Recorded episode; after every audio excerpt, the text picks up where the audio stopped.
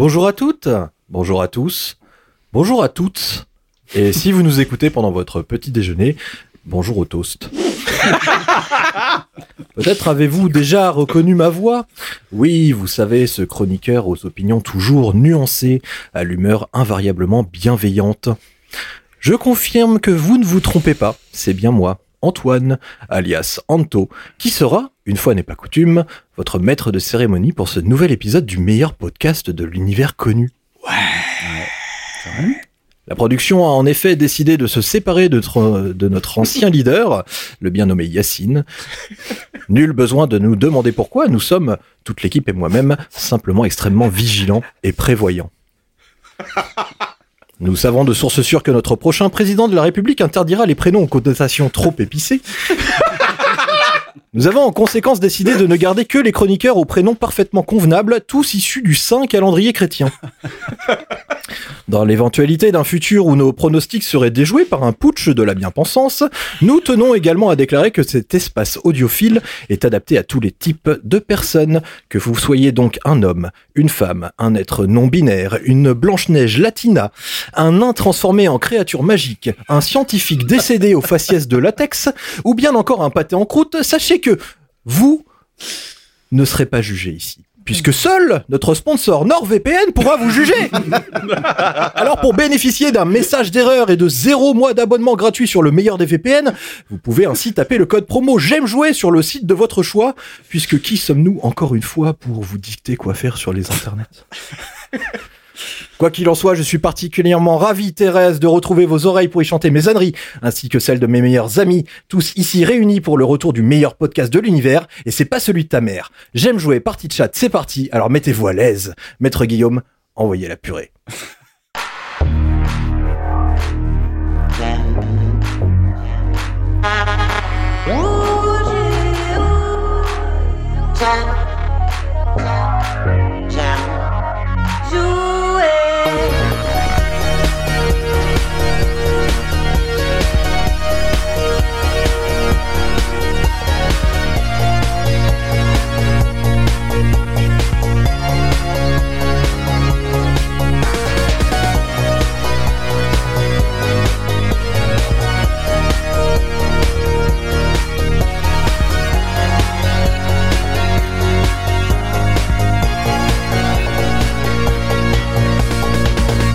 J'aime jouer le podcast.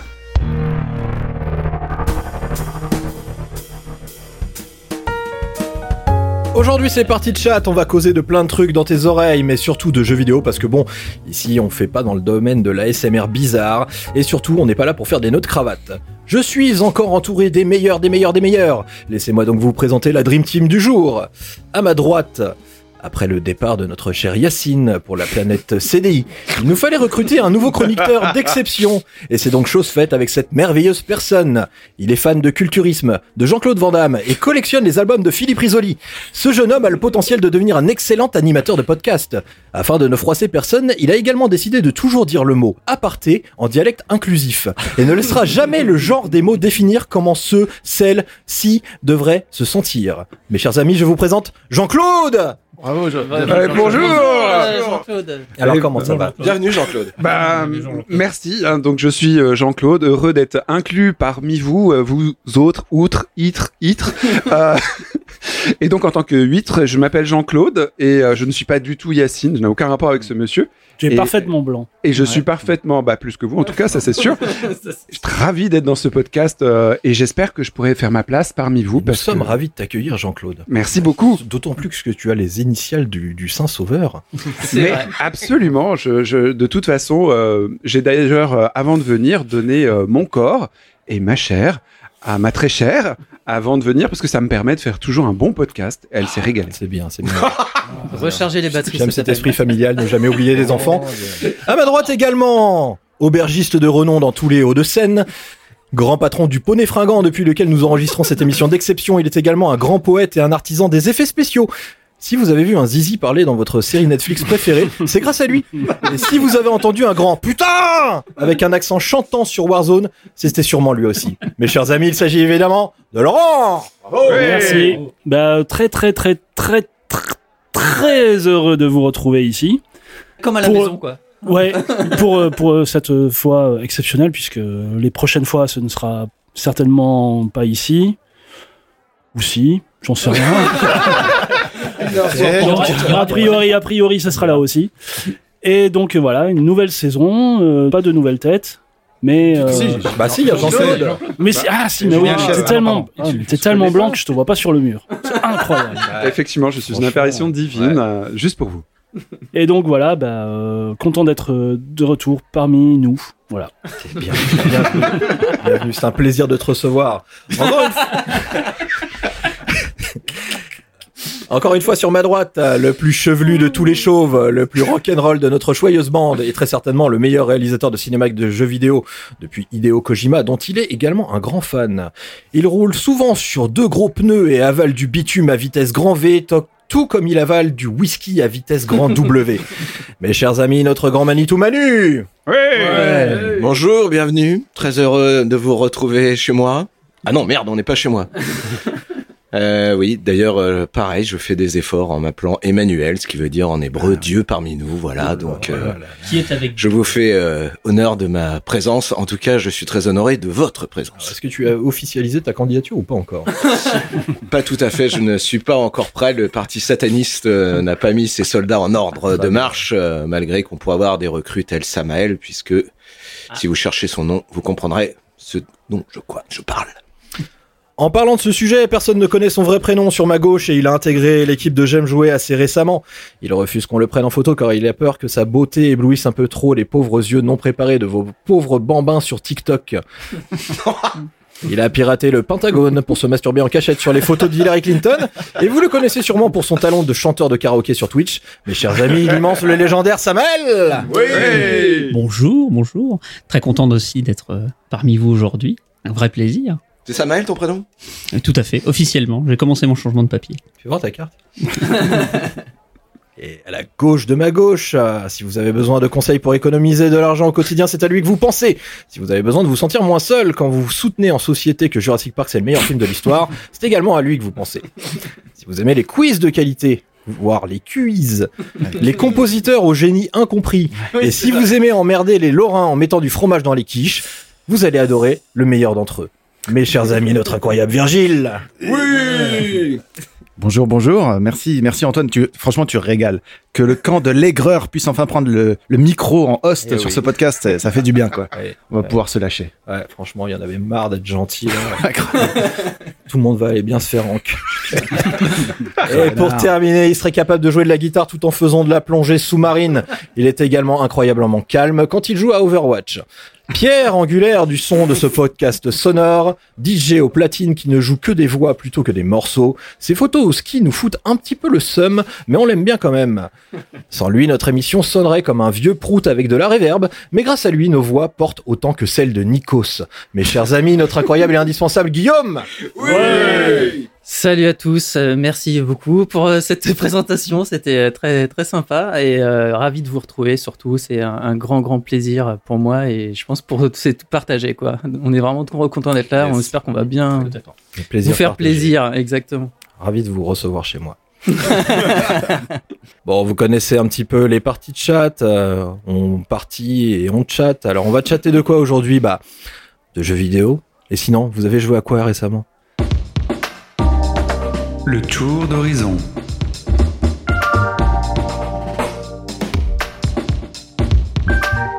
Yacine euh, Ah, mince. euh, ah, Excuse-moi. Bah, langue RIP. Jean-Claude Alors, en tant que Jean-Claude, euh, j'ai euh, bénéficié d'une petite partie de, de Yakuza que je vais finir depuis très longtemps. Yakuza 7 Like a Dragon. Je veux pas en faire plus parce qu'on en avait déjà parlé, euh, enfin, du moins, mon alter ego euh, en avait parlé il y a longtemps.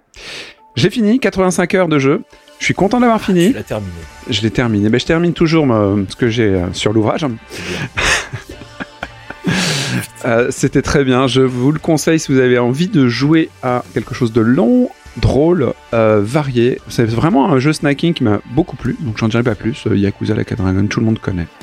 Et je confirme la dimension snacking effectivement du jeu, puisque j'y ai pas mal joué, je suis pas allé au bout du jeu, hein, parce que j'ai un petit peu du mal à aller au bout des grandes aventures comme celle-ci, parce qu'il faut un certain investissement de temps, mais je trouve qu'il y a quelque chose de remarquable dans ce jeu, c'est le rythme qui est très très bien fait, c'est-à-dire que tu as un peu un renouvellement de l'histoire une fois toutes les heures ou heures et demie.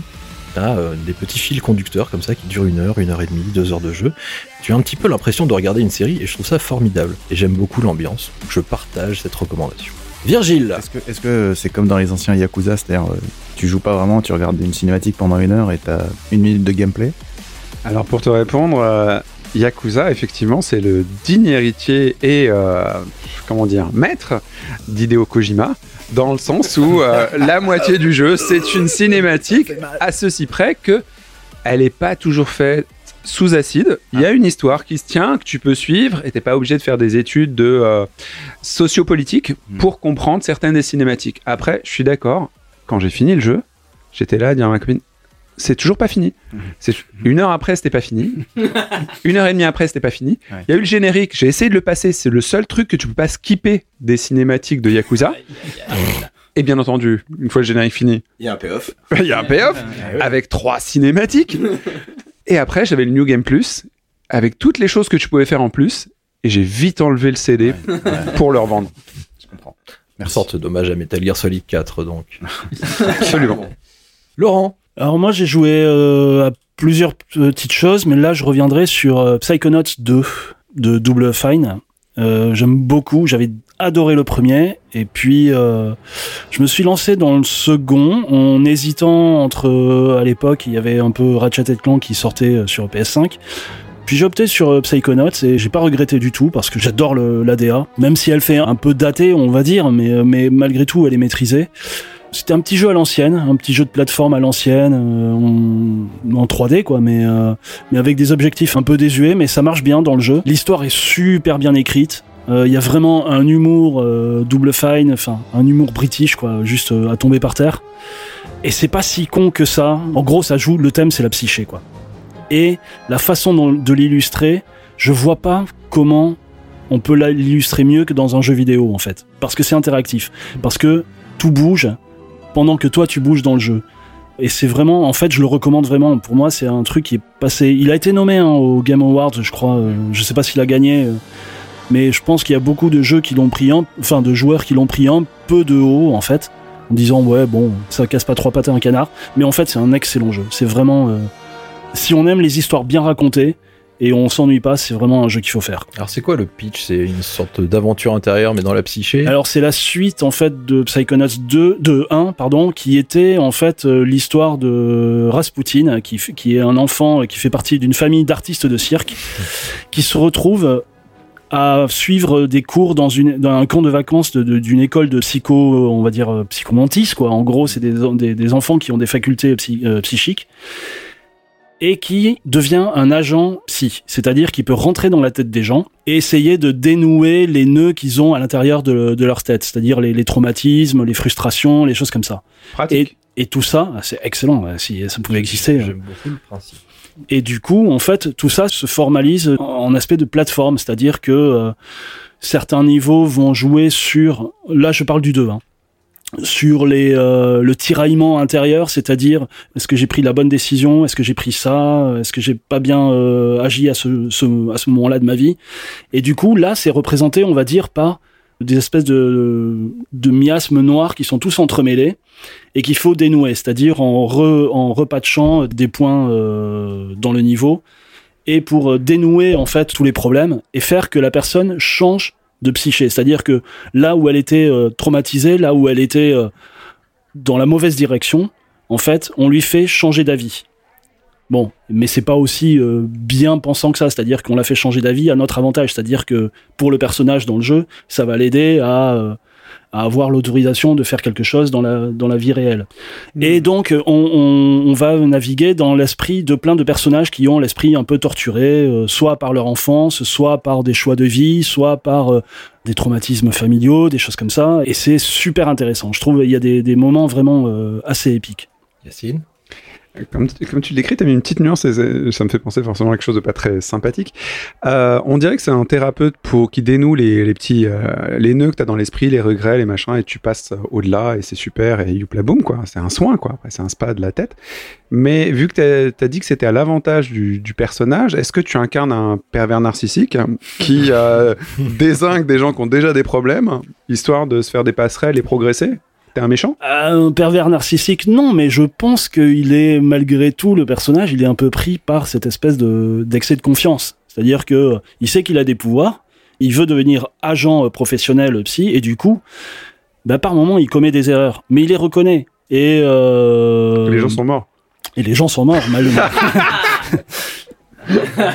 non, non, non, mais il, il essaye de recoller les morceaux. Bon, je peux, je peux pas tout dévoiler, mais, mais l'histoire, en fait, il se sert de ça parce que il y a une menace qui vient d'un temps ancien, d'une époque lointaine dans le royaume de, de- d'où se passe le jeu. Et c'est une sorte de sorcière qui menace d'envahir, enfin de, de, de pulvériser le monde. Le problème, c'est que tous les gens à l'époque qui ont empêché la sorcière de faire ça sont devenus complètement fous. Hmm. Soit, soit ont disparu, soit sont devenus dépressifs, soit complètement fous.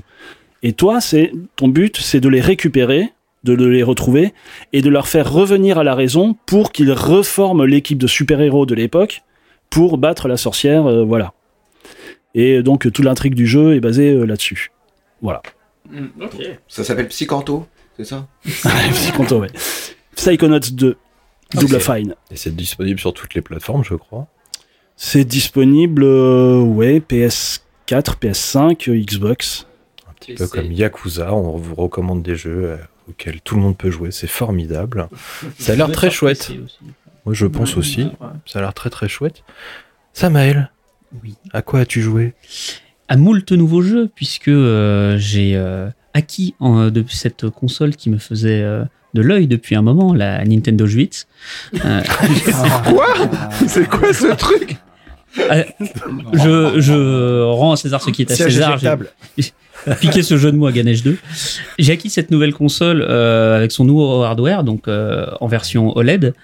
J'ai beaucoup hésité parce que euh, son, c'est un hardware qui n'a pas été mis à jour. On Parfois attendait ça fume, tous- il paraît, ouais. on attendait tous une, une mise à jour euh, pour pouvoir jouer en 4K, etc. Une espèce de, de Switch Pro qui n'est pas venue. Ça a été une vraie déception lorsque la Switch OLED a été annoncée. Où basiquement c'est euh, pas de changement de hardware intérieur, un meilleur espace de stockage, un écran qui pour le coup est vraiment mieux. Quand on le met à côté d'une console classique, euh, il est plus grand, les couleurs sont plus chatoyantes, etc. Une véritable amélioration au niveau de l'écran. Mais ça restait une grosse douille financière pour le prix qui était annoncé par rapport à l'upgrade euh, matériel. C'est le trépied qui m'intéresse. moi. Ah, le trépied beaucoup plus large. C'est con, hein Voilà. C'est con, mais Oui, voilà, beaucoup mienne, j'ose pas la poser de peur de la péter à chaque fois en mode trépied. Et là, c'est tout l'arrière de la console comme, un, comme une surface, quoi, qui, Ouais. qui bouge. Voilà, c'est un petit ajustement hardware, c'est plus une Switch 1.5 que vraiment une, une Switch Pro. Pour le prix qui a été annoncé, c'était une vraie douille. D'ailleurs, ça s'est vu puisque le jour de la sortie, euh, des grandes antennes de distribution l'ont fait directement 30 euros moins cher. Donc, euh, il devait avoir un gros tas de précommandes qui, enfin, il devrait pas, devait pas avoir de précommandes justement pour l'écouler. Et euh, donc, avec les réductions d'hiver, etc., elle est devenue intéressante. Et je m'étais beaucoup tâté puisque un jeu qui me tentait énormément, c'était début novembre la sortie du Shin Megami Tensei 5, qui était annoncé depuis plusieurs années, grosse licence de Atlus, dont sont dérivés notamment les Persona, avec ce Persona 5 qui a eu le, le succès qu'on lui connaît euh, dans sa version déjà classique, puis la version royale à partir de, de 2020. Exceptionnel, Persona 5, euh, que Virgile adore d'ailleurs. Mon coup de cœur personnel de l'année 2020, je pensais vraiment pas autant euh, tomber amoureux de ce jeu, euh, sur son ambiance, sur le côté funky, etc. Il est brillant à tellement de niveaux. Mon coup de cœur à 2019. Clairement, voilà, on a coup de cœur partagé par beaucoup de personnes. Eh on oui. avait déjà parlé euh, Persona exceptionnel. Les euh, Shin Megami Tensei donc sont cette licence qui a dont sont dérivés les Persona. Le cinquième épisode sortait enfin, il a été annoncé pendant longtemps, et je m'étais beaucoup euh, tâté puisque c'était une exclusivité Switch. Donc c'est ça qui m'a qui m'a poussé. Et du coup, j'ai passé quelques quelques heures sur ce jeu. J'en suis qu'à une trentaine, 35 heures, donc encore relativement au début du jeu pour des jeux qui sont qui sont aussi massifs que ça. T'as juste fait le tuto là. C'est c'est un peu ça. Bon, le tuto, ouais, il fait quasiment euh, pour arriver à la boucle de gameplay classique. On passe euh, 7-8 heures quoi pour euh, rentrer dans l'introduction, etc. Parce que je suis extrêmement lent aussi. Ceux qui me suivent en stream le savent. Il me semble que le jeu est plus court qu'un qu'un Persona et, et il serait en endgame autour de 80 à 90 heures, là où Persona est plutôt vers 120 et 130. Tout à fait, ça dépend aussi effectivement les mécaniques de quête annexe, à quel point on veut s'investir dedans, les DLC qui peuvent rajouter effectivement du farm, qui peuvent peut-être même casser le jeu. Il y a des DLC qui permettent d'augmenter facilement en, en moula, en XP et autres. Euh, certains trouvent à critiquer ou pas ce mécanisme. Bon, on va pas revenir en détail là-dessus. Sur le jeu en lui-même, moi j'aime beaucoup l'aspect euh, un petit peu plus adulte, un petit peu plus sombre par rapport au Persona Alors, qui était dans un milieu très lycée. Ouais. Je connais bien Persona, mais je connais pas du tout euh, Shin Megami Tensei. T'extrais le, le Ketera du gameplay de, des Persona, c'est-à-dire que t'enlèves tout le. C'est quoi le Ketera, excuse-moi? Le, le cœur. Le, quand on dit etc., etc. et Ketera, c'est littéralement le cœur de. euh, quelle est la quintessence voilà, Je veux dire quelque chose. Voilà, Ah, ouais. France chose. Culture, hein Heureusement qu'on a des gens qui parlent euh, France. Hein. Ah oui, voilà. Peut-être faire un- peut-être jouer de la flûte derrière. Ça fait une balance avec les jeux de mots. Donc, euh, quand t'extrais la quintessence du, t'extrais la quintessence du gameplay, c'est-à-dire ça va être de la chasse aux démons, euh, du farming dans les anciens euh, Shin Megami Tensei. J'avais commencé sans le finir malheureusement le 4 euh, Apocalypse où tu farmes des donjons pour euh, looter euh, des démons. T'as un compendium de plus d'une centaine de démons que tu vas chercher à avoir, etc. Tu recentres le gameplay là-dessus et par exemple par un persona, tu enlèves tout ce Compendium, qui- c'est bestiaire, ça. Exactement. Voilà, c'est l'annuaire de tous les démons que tu peux pouvoir euh, pourchasser, euh, élever, fusionner et autres. Et tu vas enlever tout l'aspect euh, travail étudiant quotidien, vie quotidienne, etc. Là, tu as des cinématiques pour grosso modo ces périodes-là. Il va se passer deux trois périodes de dialogue et tu vas vite revenir dans l'exploration, chasse aux démons, euh, telle quête, etc. Tu te concentres vraiment sur cet aspect-là du, gameplay, la chasse aux démons, les combats, les compétences, les systèmes de combat qui sont plus durs, même plus poussés, plus exigeants que euh, sur les personas. Si tu n'as pas saisi les mécaniques de gameplay essentielles, euh, des press turns, etc., où c'est un système d'affinité, il faut taper euh, l'ennemi sur ses faiblesses, sinon tu as une double pénalité si tu tapes sur un truc sur lequel il a un point fort, etc. Shin Megami va beaucoup te sanctionner si tu ne respectes pas ces règles-là, il va être beaucoup plus exigeant, un petit peu plus austère sur ses mécaniques. Là où Persona va avoir une enveloppe lollipop, funky, etc., qui permet de plus facilement rentrer dedans avec des personnages qui sont parfois moins abrupts. Là, c'est beaucoup plus sombre dans ces thématiques, dans les sujets abordés, dans les démons que tu croises. C'est ça qui, moi, m'intéressait sur ce côté des, des Shin Megami. Là, encore une fois, voilà, j'en suis qu'à une trentaine d'heures, donc j'ai passé le tuto, j'ai fait la première euh, zone à fond. On sent les évolutions de la série, c'est son cinquième épisode, il est sorti avec un gros écart par rapport au quatrième. Et pour le moment, euh, j'en suis pas déçu et ça valait vraiment le coup d'investir dans cette console et dans ce jeu. Ok, intéressant. Virgile, t'as joué à quoi? Vous voulez que je vous parle de dinosaures? Bah oui, il y a Jurassic World Evolution 2 Deux. qui est sorti et qui m'occupe euh, depuis euh, bah, depuis le début de l'année là. Donc euh, on est sur euh, la gestion de parc, hein. donc on, on recrute des scientifiques, on les envoie chercher des fossiles, extraire de l'ADN, incuber des œufs de dinosaures et les mettre dans des parcs, quoi, dans des enclos, en espérant qu'ils s'échappent pas, qu'ils bouffent personne et qu'ils contractent pas de maladie et qu'une tempête vienne pas péter toutes les barrières pour que voilà ce soit le dawa dans votre parc. Donc euh, c'est un gros jeu de fans de dinosaures capitalistes, donc ça me plaît bien.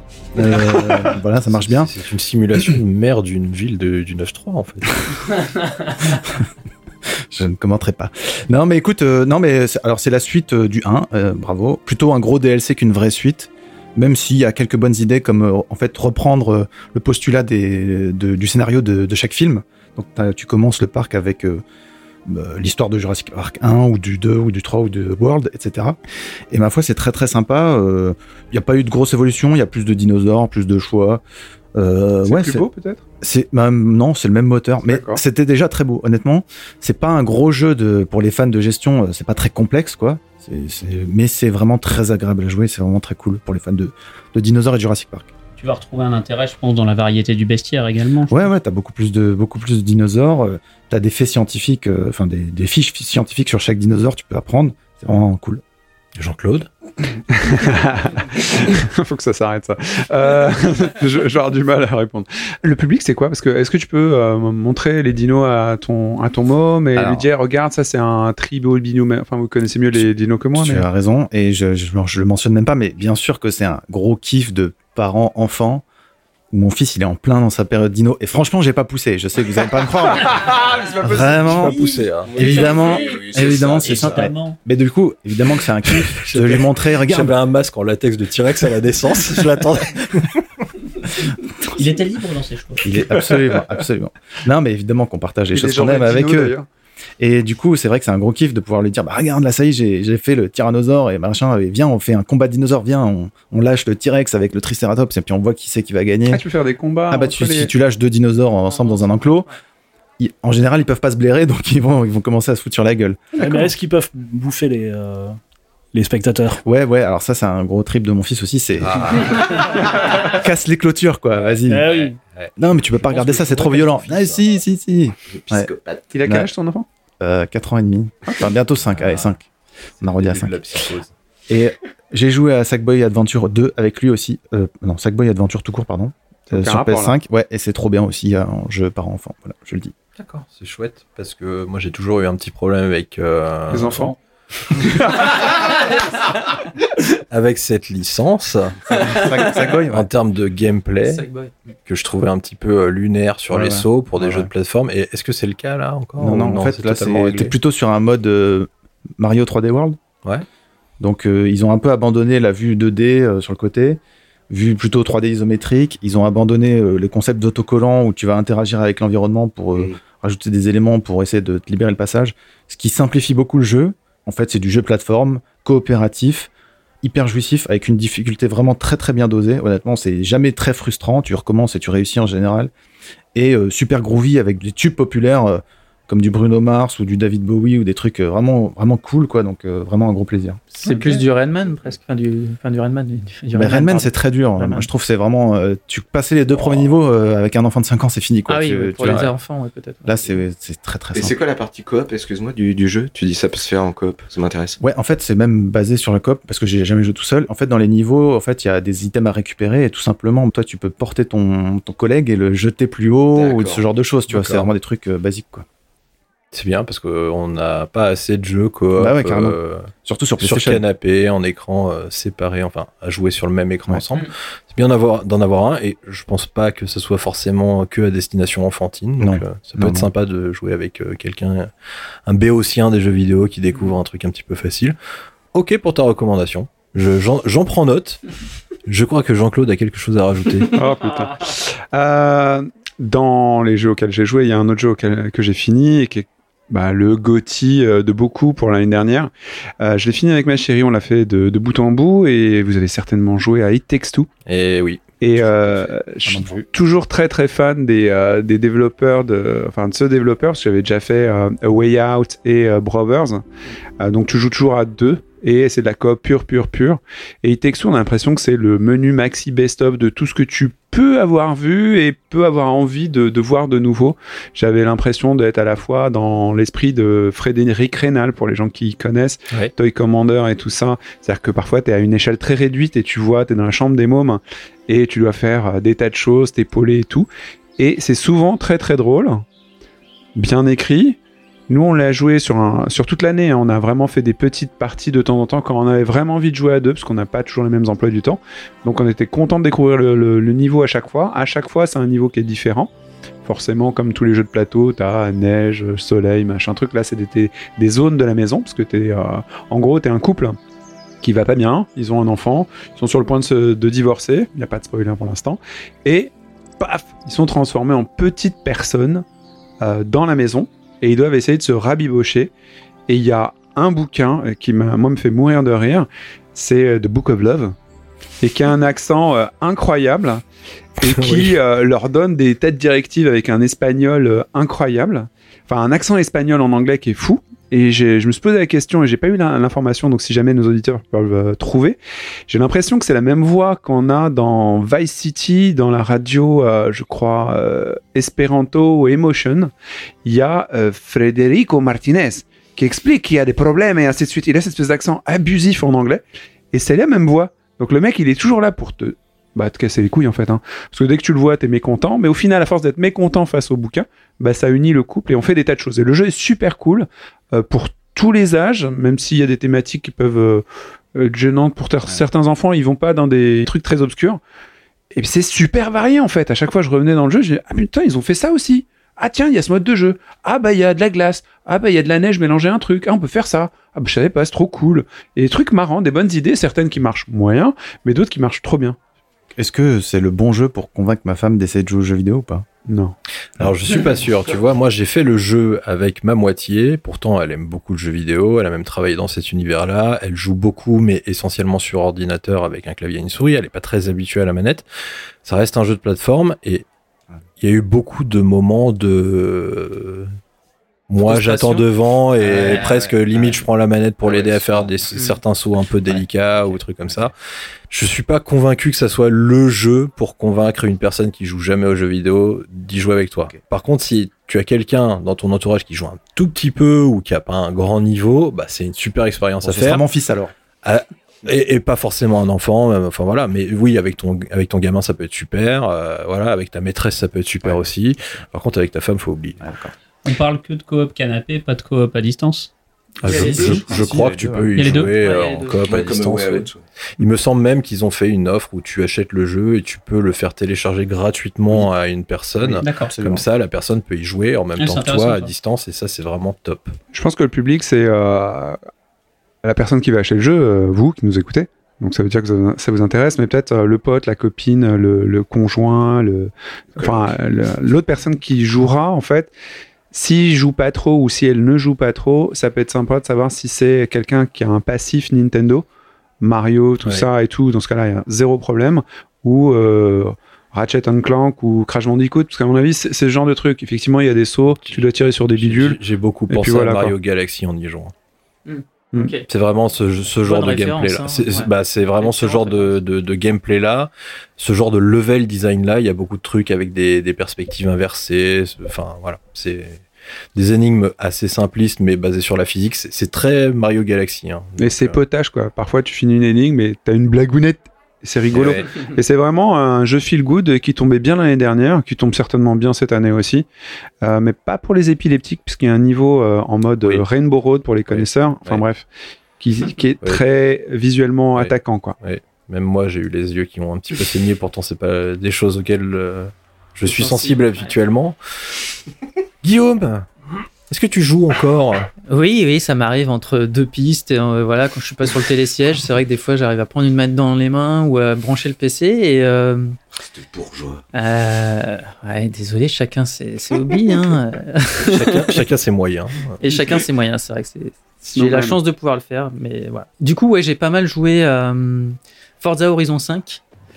Euh, et j'étais très très heureux de retrouver en fait euh, le Forza Horizon que j'avais beaucoup aimé, à savoir le 3, sur lequel j'avais passé déjà beaucoup d'heures et qui m'avait bien bien fait kiffer. Et là, j'ai retrouvé vraiment tous les ingrédients qui m'ont plu dans le dans le 3, mais en mieux, à savoir une ambiance euh, qui te qui te booste en permanence où euh, c'est un florilège de, de pop-up avec euh, des, des récompenses dans tous les sens. Euh, Enfin voilà, c'est presque overdose, mais euh, mais bon, ça fait voilà, ça fait partie de tout ce truc. T'as l'impression de progresser en permanence et euh, à chaque fois que tu fais un, un dérapage, euh, t'as gagné 12 000 points d'XP. Enfin, c'est Donc Forza L'école Horizon des 5, un jeu de voiture. un jeu de voiture en monde ouvert. En monde ouvert, Voilà, typé arcade. Exactement. Qui ne se prend pas au sérieux. type arcade, mais où tu peux quand même euh, paramétrer le jeu pour avoir des sensations de conduite vraiment sympas parce que tu peux tout désactiver dans les aides, enfin tu peux tout personnaliser dans les aides. Sur le Game coup- Pass, hein, juste info. Sur le Game Sur le Pass. Game Pass et sur le visuel Xbox, absolument euh, incroyable. Et ouais, en plus, il tourne de folie. L'optimisation est dingue. Alors que mon ordi, il est quand même pas, il est pas tout jeune et ça claque visuellement. C'est vraiment, euh, vraiment ouf.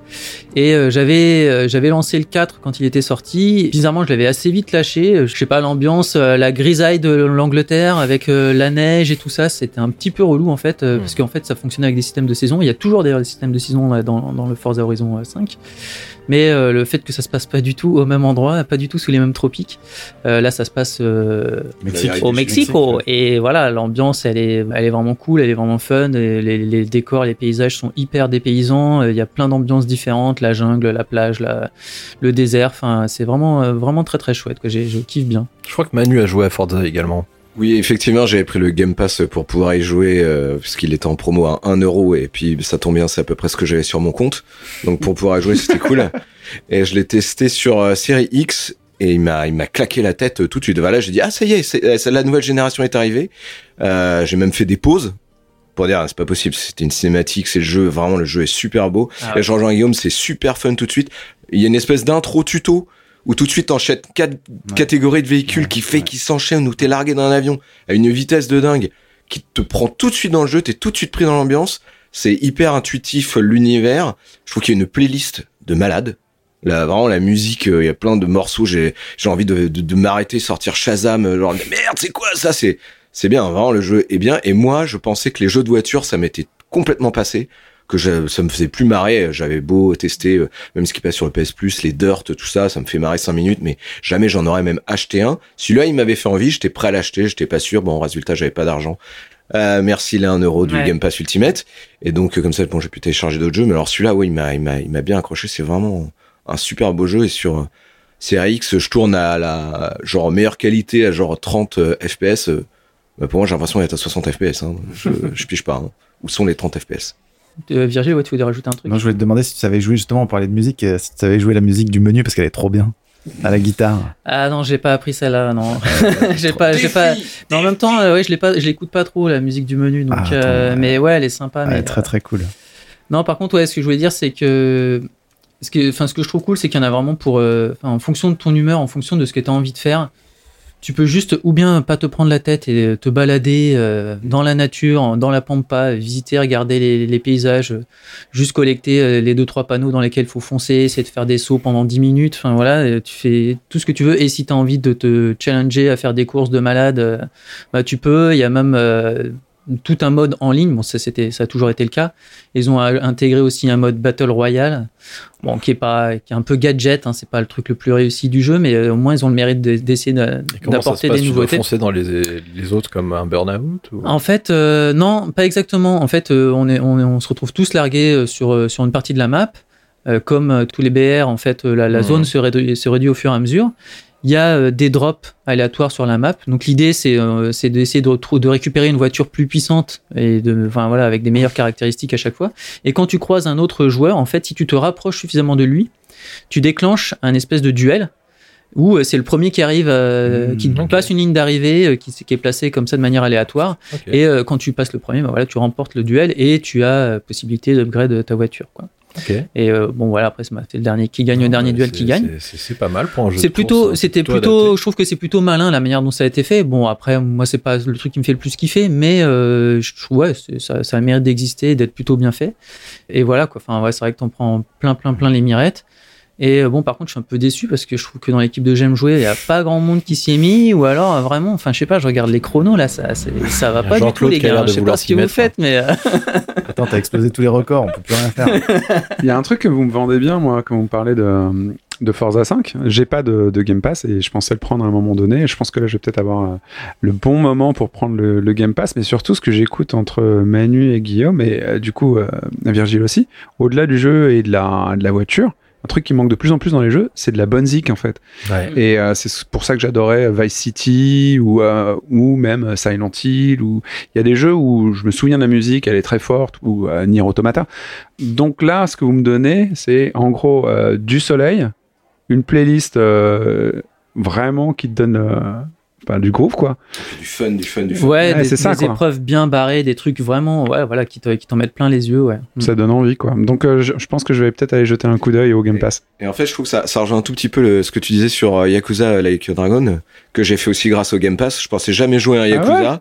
Cool. et que j'ai fait et que j'ai trouvé vraiment vraiment super j'ai adoré je le je, bon je le finirai pas parce que euh, là je l'ai lâché depuis trop longtemps mais je trouve que il y a un parallèle c'est à dire que c'est deux jeux pour moi snacking Forza Horizon 5 tu vois je le je le largue de moi je le reprends je me remarre tout de suite c'est super. Et Yakuza je l'avais largué à un moment euh, trois semaines je dis oh tiens je- j'ai envie de prolonger un petit peu voir euh, finir cet arc narratif parce que c'était une espèce de succession de, de Hmm. petits arcs euh, narratifs. Et, euh, et j'y suis revenu Yakuza et c'est et ça reparti tout de suite et je me suis marré je, enfin, le personnage est tellement attachant de toute façon que génial. que voilà. Donc les deux pour moi ils ont cette espèce de point commun. Si t'arrives pas à jouer souvent ou t'as un, un emploi du temps un peu morcelé euh, dans le temps t'y reviens il y a un goût d'y reviens-y et c'est c'est- pour le coup c'est vraiment bien Ouais, mais Yakuza, tu peux pas faire des parties de 10 minutes, si? Tu peux? Bah si. Ah ouais? Ouais, mais si t'as une cinématique qui se lance, tu fais quoi? Bah, tu peux la skipper. Bah tu la regardes. Ah oui, et, mais tu- et t'as fait ta partie. Tu fais ta vaisselle. Pas bien temps, skipper les Il y a tout, cinématiques. tout principe des mini-jeux aussi. Bah, c'est Oui, dommage dans oui, Yakuza de skipper les cinématiques, Ouais. mais euh, comme dit Samael, il y a les mini-jeux, il y a plein de choses, tu peux faire du karting, tu fais ce que tu veux en fait. Tu sais de toute façon dans Yakuza vers quoi tu t'engages. Donc si tu rentres dans un truc où on va te raconter des histoires, bah il y aura la cinématique. Mais si tu fais de la gestion de, moi j'adorais la gestion d'entreprise, on avait fait un stream avec euh, Samael qui était cool. Bah je sais combien de temps ça va durer. Ou si par exemple je joue à un truc, ou si j'ai un bar à hôtesse ou autre chose, euh, je sais où je vais. C'est vrai que pour des parties de 10 minutes, ça va être compliqué sur Yakuza. Par contre, pour des parties d'une heure, ça se fait très très bien. Mm. Pour des parties de 10 minutes, moi je recommande FIFA. Une fois n'est pas coutume, j'ai acheté FIFA. Ah c'est vrai. J'ai acheté FIFA 22. Ah là là là. Et euh, bah, Et t'as réussi à comprendre sans avoir joué à ceux d'avant ah bah écoute, j'ai j'ai eu du mal à me mettre dans l'histoire, mais euh, ça s'est plutôt bien passé. Et en Combien fait, euh, d'argent t'as perdu pour acheter des joueurs? C'était ça la question surtout. Alors je ne joue pas du tout. Ouais, tu fais pas l'Ultimate Team, là, je sais pas quoi, là, je joue c'est- pas du tout Ah au mercato. horreur, ce. Euh, moi c'est simple. Fais hein, euh, je fais euh, une compétition personnelle, euh, personnalisée. Je fais une Coupe du Monde. Je prends la France parce que c'est la meilleure équipe. Et j'éclate toutes les autres équipes et je suis content.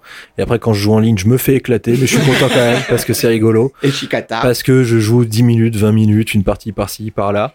En parlant de la musique, la playlist est géniale. Euh, dans les menus, la- enfin, les, les musiques sont solaires, c'est hyper agréable. T'as des petits modes de jeu qui sont sympas, euh, de, de street foot, on va dire, hein, de foot un peu street. Ils appellent ça le Volta. Et c'est des, des, des modes très arcade où en fait tu joues à deux ou trois contre trois et euh, dans des petites arènes où tu peux faire des rebonds contre les murs et t'as des espèces de, de power-up, de bonus un petit peu comme dans des Mario Kart où tu peux faire des super tirs et ça ressemble presque à du, Du du, Touquet, du- euh, du- du basket. Mario Soccer en fait, Ouais, hein, c'est ouais. c'est un petit peu ça.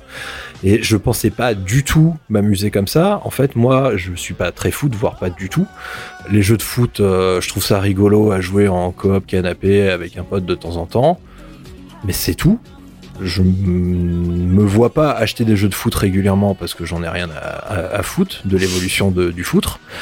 Et euh, je sais pas pourquoi, je, je me suis dit, oh, bah, pourquoi pas. Je me suis dit, allez, vas-y, je l'achète. Et ben, franchement, je suis très étonné, mais j'y prends beaucoup de plaisir à faire une partie de 10 minutes, euh, 20 minutes de temps en temps, comme ça. Euh, Je rentre le soir, je me détends, euh, hop, je me fous en, en jogger à la maison, je fais mon beauf. Je bois un verre de Sky, une partie de FIFA, et voilà. Et c'est très bien. Out d'Anto. Ouais, c'est c'est mon côté beauf qui ressort, mais c'est mais- et c'est c'est très appréciable. Donc je comprends le succès de ces jeux, Euh, pas euh, la mesure de ça. Je vois que Virgile est totalement dépité. Moi qui te prenais pour un vrai gamer. Ah non, non, mais moi maintenant, tu sais, hein, moi Mais, euh, Warzone, euh, FIFA, euh, voilà. Justement, j'ai une petite question parce que tu dis que tu fais des parties de 10 minutes, mais moi, enfin, le peu que j'ai vu, ça m'est arrivé de voir des streams de, de FIFA, me demande pas pourquoi. Et euh, Pourquoi? Bah, parce tout. que ça arrive que des streamers que je suive euh, se jouent à, jouent à FIFA occasionnellement. Mais euh, ce qui est, euh, enfin, je ça- sens que j'ai lancé un sujet délicat en marche sur des non, jeux, non, du tout. Mais ce qui a, ce qui a l'air, euh, enfin, quand tu dis que tu fais des parties de 10 minutes et que tu arrives à t'amuser et tout, ça, me- enfin, ça me paraît presque improbable. Mais tu vas me l'expliquer. À part effectivement s'il y a des modes de jeu fun où on se base vraiment, euh, voilà. Parce que le gameplay, enfin moi j'ai pas touché un jeu de foot depuis euh, 10 000 ans. Je pense que je serais incapable de jouer un jeu de foot aujourd'hui quand je vois, euh, enfin tout ce qu'ils font, les passements de jambes, les trucs, enfin les, les passes en Ah, mais moi, profondeur, je, les- moi, je m'aventure pas les- là-dedans. hein. Ah non, je mais joue en mode pour nous. mais ça, mais ça, mais ouais, mais ça marche. Il Ouais, pas ça de- marche. Ça- En fait, c'est un plaisir simple, euh, régressif. euh, Baby foot, quoi. Ouais, je joue au baby foot, tu vois. Ok, et les parties de Volta, euh, bah, c'est des trucs où tu fais des parties, ça dure 10 minutes, tu fais un match. euh, c'est très donc, il n'y a, pas- arcade. y a pas de frustration parce que l'ordinateur il s'ajuste et tout ça à Non, ton niveau non, et non. tout. Quoi. Non, Ouais. pour le coup, t'as euh, je ne sais pas combien de modes de difficulté. Alors, Ouais. t'as euh, amateur, semi-amateur, pro, machin. Enfin, tu peux. Tu, Ah, ils tu- l'ont tu- rendu accessible au plus grand tu- voilà, c'est c'est hyper accessible. C'est vrai qu'ils pouvaient investir dans le menu puisque le reste n'a pas trop changé. Voilà. Non, non, non seulement c'est accessible, mais tu kiffes aussi. Enfin, je veux dire, tu arrives à faire des trucs Ouais. qui sont cool, même si tu t'es pas forcément. Je sais très euh, bien que c'est un jeu auquel je vais pas euh, jouer Mm. euh, des semaines, des mois, enfin voilà. Mais là actuellement, euh, en micro, micro, alors là c'est vraiment du micro snacking. hein. là c'est même plus ça, hein, c'est le petit chocolat après le café, enfin voilà. Mais je trouve ça pas désagréable parce que euh, j'en parlais tout à l'heure avec euh, Manu. J'ai beaucoup de grands jeux open world, très longs, euh, tous lancés à 20, 30 heures de jeu.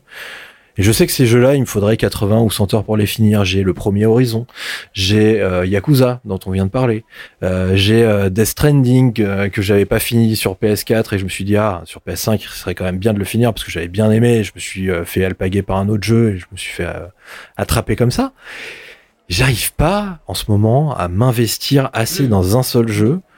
Euh, non pas par manque de motivation, mais par manque de temps et d'emploi du temps. Euh, avant, je foutais rien de mes week-ends. Maintenant, je fais plein de trucs. Euh, le soir, j'ai pas envie de me poser et de jouer trois heures de suite. Euh, Death Stranding, quand je l'ai repris sur PS5, euh, je l'ai lancé un dimanche matin, j'ai joué 7 heures de suite. J'ai trouvé ça génial. Je me suis dit, ok, là, cette fois-ci, c'est bon, je vais le déclater. Puis après, bah, pff, tu- rentres de ta journée de boulot, t'es claqué et tout. Tu te dis, ah, je vais me lancer Death Stranding. Putain, une mission de Death Stranding, si t'as pas deux heures devant toi, c'est pas la peine, tu C'est vois. ça, c'est des jeux qui jouent par grosse session. C'est. C'est bien d'avoir une C'est- alternative. C'est difficile de, de, de, C'est s'investir dans des jeux comme ça, dans lesquels tu sais que tu ne vas pas progresser si tu joues pas minimum une heure ou deux. Ouais. Et c'est pour ça qu'il me fallait un jeu ultra snacking. Et je me suis dit, quel est le truc le plus casual possible? Bah, FIFA. Quoi. Et j'ai pris le truc euh, improbable Ou pour moi. Rocket League, mais ouais. Oui, ou, ou Rocket League, c'est pareil, tu vois. Et j'ai- pas mal joué à Rocket League les derniers temps aussi. J'ai pris un Ouais, peu de niveau. Je suis passé de nul à chier à nul. Euh, et, et- je prends beaucoup de fun dessus aussi. Hein, mais, euh, aussi. j'ai du mal avec les jeux de cartes. C'est pas trop mon truc. Ok, bon, bah, je pense qu'on a fait un bon petit tour des jeux auxquels vous avez joué. Mais je crois que Manu a quelque chose à rajouter quand même. Euh, Juste, tu m'as pas demandé à quoi je jouais, mais je vais, je vais, je vais Ah bah, pirater le truc. Je croyais que t'avais joué que à Horizon, t'es un petit coquin. Horizon. Forza. Non, non, j'ai pas Forza joué à Horizon. Forza Horizon, non, non. Euh, non, en fait, moi, j'ai, je me suis pris plusieurs râteaux à la suite sur des jeux qui pensaient Ah. qu'ils allaient me plaire, mais qui ne m'ont pas plu. Alors, en premier, bah, Back 4 Blood. Parce Ah que moi, je cherchais en priorité des jeux en coop avec les copains. Donc, Back 4 Blood, énorme déception, mais vraiment. Donc, le Left 4 Dead euh, Wish. Ah oui, Oui, c'est ça. suis en train de réfléchir.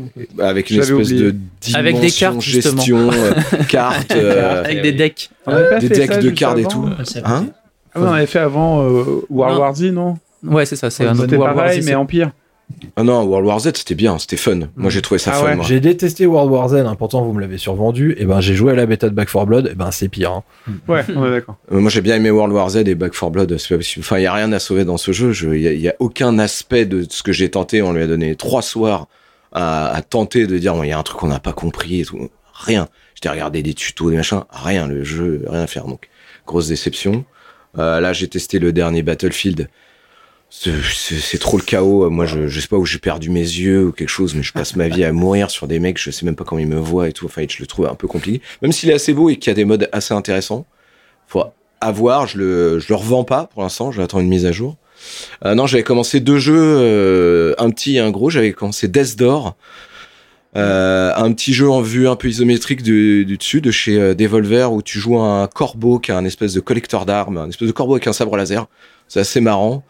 Et, et tu te balades dans une espèce de, de labyrinthe un peu, enfin de, de plateforme à la Zelda sur euh, sur plusieurs niveaux, tout ça en, en- en isométrique. Le jeu est super beau, super BO. Euh, un tout petit peu dur pour moi pour le- justement pour le faire en snacking. Ce qui fait que j'avais réussi à bien avancer, puis quand je l'ai laissé tomber deux semaines, que j'ai voulu m'y remettre, je me suis fait défoncer. Et donc j'ai un petit peu de mal à, à m'y remettre. Mais Death Door, Death Door, je vous le conseille, allez jeter un, un petit coup d'œil. Et sinon, bah avec le Game Pass, je me suis mis à Halo Infinite, évidemment. Euh, C'est vrai que le multi est super.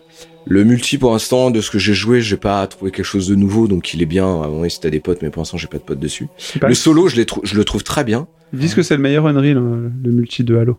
Je sais pas. Je dis peux pas. pas, c'est plus en Halo, parler C'est pour un l'instant. bon multi, ouais. mais Ouais. ça reste Pour l'instant, ça casse pas quatre pattes à un canard, ça marche, quoi. Mais le solo, par contre, je l'ai trouvé vraiment bien, euh, avec l'ajout de la nouvelle fonction sur le, le Master Chief du, du grappin, là. Et ce qui fait une, une sorte de, de verticalité, des fois, de, de comment aborder des, des missions. euh, presque des fois, j'avais l'impression de faire du Metal Gear Solid parce que j'arrivais en mode infiltration. avec mon armure quand même géante, donc autant dire qu'il y a un côté rigolo. Et puis le grappin, il a un autre intérêt, c'est qu'il y a, par exemple, dans les petits ennemis un peu relous, il y en a toujours qui ont des boucliers, là, qui sont un peu chiants à shooter, bah, tu leur balances un coup de grappin, ça les déstabilise, et là, t'en profites pour les shooter. Donc le grappin peut avoir plusieurs fonctions, et ça apporte un vrai plus. Et pour l'instant, je le trouve très très sympa à jouer, et pour le coup aussi peut jouer en snacking, parce qu'une fois que t'as passé une petite partie espace euh, euh, dans, dans, un vaisseau qui va se cracher, t'es sur une espèce de planète, sur une île, et tu un peu déverrouilles des, des zones, et tu fais des différents types de missions, sauver des gens, récupérer un boss, bidule, récupérer une arme, qui est très très sympa, mais son seul défaut, et je suis dégoûté, je ne l'ai découvert que là, sur le tard, c'est que pour l'instant, il n'y a pas de coop dans la campagne. Il arrivera qu'en mai, vraisemblablement dans la saison 2 mise à jour. Et je suis dégoûté parce qu'il y a deux trois boss où j'aurais bien aimé avoir les copains qui m'aident. Et donc, euh, je me retrouve tout seul euh, comme une grosse merde. Ouais, mais j'ai- quand même l'impression que c'est un jeu qui a beaucoup souffert des nouvelles méthodes de développement à force d'être repoussé, sorti en kit, Ce que j'avais peur. Parce que j'avais peur, en fait, le seul truc j'ai l'impression qu'il manque, c'est ça, c'est le coop. Hmm. C'est qu'ils ont fini par le sortir et moi, j'avais joué à la bêta euh, multi et j'avais vu, je fais ouais, d'accord. Ouais. Donc quand il est sorti, il était dans le Game Pass, je fais bah, je vais le télécharger. Ouais. Bah, je m'y suis mis dedans et tout de suite j'ai été pris et, et très vite, euh, je me suis dit non mais ça fait, euh, je sais pas, 15 heures que je joue sur ce jeu quoi, et que j'avance dans l'histoire et que j'ai fait qu'un tout petit bout de l'histoire. Ok, simple, efficace donc. Ouais. euh, Bah, moi, j'ai j'ai jamais vraiment joué à des Halo et j'ai commencé ce jeu en voulant tenter, hein, me laisser séduire sur le Game Pass, mais franchement, ça sent la poussière quand même. Quand tu rentres là-dedans, c'est vraiment un jeu d'un autre âge. Enfin, moi, j'ai fait la partie sur le vaisseau là, et puis je suis arrivé sur la planète, enfin l'Halo quoi, et j'ai fait cette première zone. Bon, tu shootes sur des mobs, c'est toujours, enfin, c'est franchement, c'est hyper redondant. Qu'est-ce qui, qu'est-ce qui fait que ça te, tu vois, que ça te pousse à continuer? Parce que moi, vraiment, là, je, je pose la manette et j'ai vraiment pas envie d'y retourner, tu vois. Je crois que c'est le côté détente en fait justement. C'est le côté où on en revient. À... C'est marrant que nos, nos discussions sont quand même vachement sur l'emploi du temps en fait. Je me rends compte Ouais. entre FIFA et, Ouais, et tout ouais, ça. ouais, ouais. Et ben je trouve que celui-là à y retourner et s'investir dedans, c'est tout de suite ça marche tout de suite ça marche tout de suite. Alors en plus moi il est toujours en fond avec le quick resume là sur euh, Ouais. la Xbox. Ouais. Euh, je suis en train de faire un jeu, un film, je vais dessus en deux secondes, je suis en train de jouer. relance, ouais. Mais c'est vraiment deux secondes, c'est un deux des fois. Tu ah d'accord, je suis dans le jeu. Merde, j'allais me chercher un café. Ah bah non, tant pis, ça attendra. Mais euh, mais j'aime bien son côté à l'ancienne pour le coup. Autant le 5 que j'avais que j'avais fini. Alors que je, je suis pas très fan des Halo en fait, hein, mais je les joue un peu euh, à par défaut euh, quand euh, quand j'ai pas autre chose à jouer. Euh, le 5, je l'avais trouvé bien, mais alors hyper redondant, mais tout le temps, tout le temps, tout le temps, c'est toujours la même chose. toujours- Puis le problème des Halo, c'est l'histoire quoi. L'histoire, tu t'en as rien à foutre, tu comprends rien. J'ai vu les premières images, tu parles de l'histoire, de la très très très produite série de Paramount Halo, où euh, visuellement ils ont vraiment mis les bouchées doubles. Il y a des moyens, euh, il y a des, des vistas, il y a des très beaux paysages. L'armure du Master Chief et les autres est très réussie, très crédible. Non, les articulations. C'est pas Boba Fett que c'est ça Ah non, c'est pas ça. Euh, mais donc ouais, Halo avec plein de types d'armures, des beaux, des beaux vaisseaux, tout est tellement mieux que le jeu en termes visuels déjà. Bon, bon, c'est normal. Mais ils vont raconter quoi ces gens? Ah mais l'univers de Halo. Alors ce qui est marrant c'est que quand les mecs de Halo se sont barrés, on fait Destiny et que je me suis mis à jouer à Destiny, je fais oh putain ça recommence. Trucs, trucs. Ah c'est des aliens. Alors là il y a une sorte de religion. Mais là il y a un peu de mystique. Ah, mais lui mais lui c'est un espèce de super héros. Mais putain mais oh, le truc faut avoir un wiki sous la main pour comprendre où tu vas quoi. Et finalement c'est pas intéressant. En fait c'est pas captivant. Il y a aucun moment où j'ai envie de passer la barre en me disant ah oui mais alors quel est l'enjeu du truc Et d'ailleurs je, je souvent je ou venir aussi dans le côté le 5 répétitif, c'est que quand je l'ai fini j'ai rien compris quoi. J'étais là, je fais ouais, mais alors l- l'intelligence artificielle, elle était méchante ou gentille euh Non, Voilà, c'est un jeu, c'est un jeu détente quoi. Bon, et en parlant de sentir la poussière et euh, d'espace, euh, je me suis euh, lancé euh, un grand défi alors que j'avais déjà 3 millions de jeux euh, très longs. Je me suis acheté la collection Mass Effect Remaster. Oh là là, oh, le courage. Parce que j'avais trop de temps libre. J'en connais qui sont tombés dedans, ouais. Et euh, j'ai recommencé donc bah, par Mass Effect 1. Et bah quel plaisir, franchement, ça pue la poussière, le gameplay, c'est c'est rigide euh, comme pas permis, mais alors l'univers, euh, l'histoire, la manière dont c'est raconté, euh, contrairement à ce que vous venez de dire sur Halo, Ouais, c'est ça, ça mais quelle claque le- quoi, quelle claque le truc, ça a 15 ans ou je sais pas combien, mais tout de suite t'es happé par le truc et t'as envie de savoir, ok, quelle race Cool. euh, déteste les autres, pourquoi ils sont comme ça. Et je pense que je vais avancer dessus. Et j'irai pas au bout, comme tous mes jeux, mais c'est pas grave, parce que c'était quand même des sacrés jeux, et puis de toute façon c'est pas grave, je les ai déjà finis. Quand on parle de Mass Effect, euh, moi je connaissais pas du tout le, enfin je connais la licence de nom, et à l'occasion de la sortie effectivement de, de la, de la trilogie remaster, euh, je voyais des gens streamer dessus, je leur demandais etc. Première chose qu'on me racontait sur Mass Effect, c'était son histoire. Ouais, Ouais. Dans le 1 il se passe ça, dans le 2 il se passe ça, etc. Et ça fait un pendant complet avec Halo. On va te parler de son gameplay, de voilà, il se passe ça, tu peux piloter un Warthog, machin, etc. Là, Mass Effect, il y a vraiment, je pense, une force de la narration. En tout cas, moi, c'est comme ça que j'ai ressenti. Tous les gens qui y ont joué ont été marqués par ça, et beaucoup sont tombés et retombés dans cette nouvelle collection pour le plaisir de revivre cette histoire qu'ils avaient déjà vue comme on revoit un bon film. Exactement. Donc, moralité, j'aimerais beaucoup que les scénaristes de chez BioWare de l'époque euh, s'allient avec euh, les game designers de Microsoft, je ne sais pas. On pourrait euh, peut-être faire un jeu du temps ultime. libre surtout parce que Et que j'achète beaucoup de temps libre, exactement. Mais euh, Microsoft a dû les acheter aussi, non? Bah oui. Microsoft a acheté tout de toute façon. Voilà. D'accord, ok.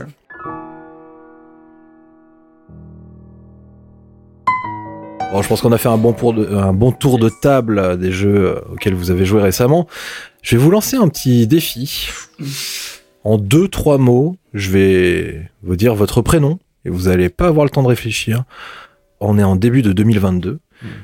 On a joué à pas mal de trucs en 2021. C'est quoi votre meilleur jeu 2021 Jean-Claude. Ah, euh, Takes Two, It Takes Two. Ok. Virgile. Returnal. Ok. Guillaume. Aucune idée. Oh, aucune idée. Ouais. Ok. C'est ça. chez qui ça Ok. Samuel. Spiritfarer. Ok. Laurent. Euh, Deathloop. Ok. Laurent. Riders Republic. Ok. Laurent. Laurent. Allez, je vais en sortir un. Euh... ah, euh, Solar H. Ok. Manu. Call of Duty Cold War Multi. Ok. Guillaume. Je crois que j'ai pas eu de PC en 2021. Je crois que j'ai ni de console. Ok. Antoine. It Takes Two ex aequo avec Returnal. Deux excellents jeux. Je suis à peu près d'accord avec vous. ok, on va continuer donc sur les thématiques des en deux mots. Je vais vous lancer des sujets, mais là on va approfondir un petit peu plus le truc. Il y a deux gros sujets qui me tiennent à cœur en ce moment. C'est l'actu du jeu vidéo. Le premier sujet, c'est la mort de la presse JV. Avec le départ de Pipo Mantis, notre ami de Gamecult, l'absence de dinosaures euh, dans l'univers euh, de cette presse spécialisée, euh, Gameblog en liquidation judiciaire. Vous en pensez quoi? Est-ce que ça vaut la peine pour nos jeunes bambins de devenir spécialistes, euh, journalistes du jeu vidéo Ou est-ce que c'est une chimère qui ne sert à rien et que on est payé, on lance-pierre euh, parce qu'on est des passionnés et qu'après tout, la passion, ça paye pas les factures mais ça nourrit l'âme Jean-Claude Putain, mais arrête. Euh, Absolument. Actuellement, ça vaut pas la peine de, de s'orienter dans, dans la presse jeux vidéo. Je pense que c'est très dommage parce que, vu l'état actuel hein, des orientations des éditeurs de jeux vidéo, euh, à quel point ils n'ont pas de, gouvernail et de gouvernance hein, et qu'ils ne savent absolument pas ce qu'ils font euh, pour les joueurs, je trouve que les pas mal de journalistes, certains dont Pipo et d'autres qui sont très bien aussi, euh, Canard PC, enfin je vais pas tous les citer, mais permettait d'avoir en tous les cas des, des curateurs et des éclaireurs dans euh, l'univers des jeux vidéo et orienter des joueurs qui parfois avaient trop de propositions euh, de jeux ou qui n'avaient pas l'habitude de sélectionner les jeux en fonction de bah, leur contenu à plus de deux heures, trois heures, et ben ces gens-là permettaient d'y voir plus clair et il manque. Il manque pour les joueurs, ils manqueront pour les joueurs s'ils disparaissent tous, et ils auraient pu faire une pression malheureusement les moyens ils l'ont pas sur les éditeurs pour les aider à peut-être moins se suicider comme certains éditeurs euh, notamment français. Mais les éditeurs, ça les intéresse plus. Maintenant, ce qui intéresse les éditeurs, c'est d'envoyer des jeux gratuits à, à des Twitchers, à des. YouTubers, à des TikTokers, à, à ce genre de personnes et qui vont te vendre ça comme ils vendraient euh, des produits dropshippés de merde. Est-ce que c'est pas un petit peu triste, finalement, Manu? C'est un peu triste euh, dans le sens pour moi que t'as plus tellement de référents. Une- Quand on fait des fois on parle de cinéma ou de choses comme ça, comme la presse un peu cinéma ou sur des sites, on pourrait dire hein, tu finis un moment par t'attacher à quelqu'un, un journaliste où tu dis ce qui, lui te raconte te parle ou vous avez des goûts communs ou pire vous êtes antagonistes sur les goûts, mais au moins quand tu le lis tu sais un peu où tu vas. C'est vrai qu'il y, y a tellement de jeux, tellement de choses qui sortent que euh, d'avoir quelque, quelque part des repères, euh, c'est exactement ce que ce que tu disais euh, Yacine, euh, Jean-Claude, euh, pour euh, Nique-toi. là-dessus. pour, pour moi, c'était c'est important de d'avoir des espèces de référents, de leaders d'opinion, tu vois, de, de de ce genre de choses. Et je trouve ça triste que ça disparaisse. Après, pour les jeunes qui arrivent, aller dans ce métier, oui, il faut y aller, mais alors, euh, faut, je pense qu'il faut littéralement créer son média. Quoi, faut pas aller chez ceux qui existent. hein. Il faut réinventer la donne et pirater le système. Ouais, Virgile. Si tu crois fort, fort en tes rêves et que tu travailles beaucoup, tu peux y arriver. Ça, c'est ce qu'on raconte aux enfants, mais qui est complètement faux. Le monde, C'est la vie que j'ai choisie. le monde, il est cruel. La réalité, elle est froide, elle est triste, elle est pas comme, c'est pas comme ça que ça marche. Surtout sur du divertissement. Puisqu'on est tous vieux au- autour de cette table, quand on était jeune, si on voulait savoir ce qui allait sortir, on avait besoin de la presse, on avait besoin de, de, de, ce, ces médias, de ces papiers, euh, pour, pour se renseigner, pour, pour rêver, en fait, euh, par rapport au, au divertissement qu'on aimait tant. Ça coûtait tellement moins cher que les jeux. Ça coûtait beaucoup moins cher que les jeux, t'avais des CD de démo, enfin bref, il y avait tout, tout était, tu recevais une VHS dans Console Plus qui te vendait les jeux qui allaient sortir, mais putain, c'était le kiff, quoi. Mais, bah, il y a la concurrence d'Internet et toute la presse en, en souffre, mais en premier lieu la presse de divertissement, parce que aujourd'hui on n'a plus besoin d'eux. On voit les conférences, même le 3 n'existe plus. Je veux dire, on voit les conférences, on voit les vidéos, et on, on va consommer, on va consommer dis, du Twitch, on va consommer du YouTube, on s'attache à une personnalité. Et quand tu dis créer son propre média, c'est ça. Et comme Et tu c'est- dis, c'est là où tu- sur tous les divertissements, Bah oui. pas que le jeu Bah, vidéo, sûr, le, cinéma, t'as raison. Enfin, et tout le monde se- a tapé sur Julien Chiez à l'époque quand il parlait de troubadour, tu vois, de Ménestrel ou je sais pas quoi là. Mais il avait quand même raison. Euh, journaliste de jeux vidéo, ça veut plus rien dire. Enfin, il y a très peu de, enfin, il y a plus de place ou plus beaucoup de place pour faire de l'enquête, du fond sur ce domaine-là. Il y, en- il y en restera, mais plus beaucoup Il y a de la place pour faire du scandale quand Ubisoft euh, voilà. parle de leurs zizi à leurs employés féminines. Guillaume?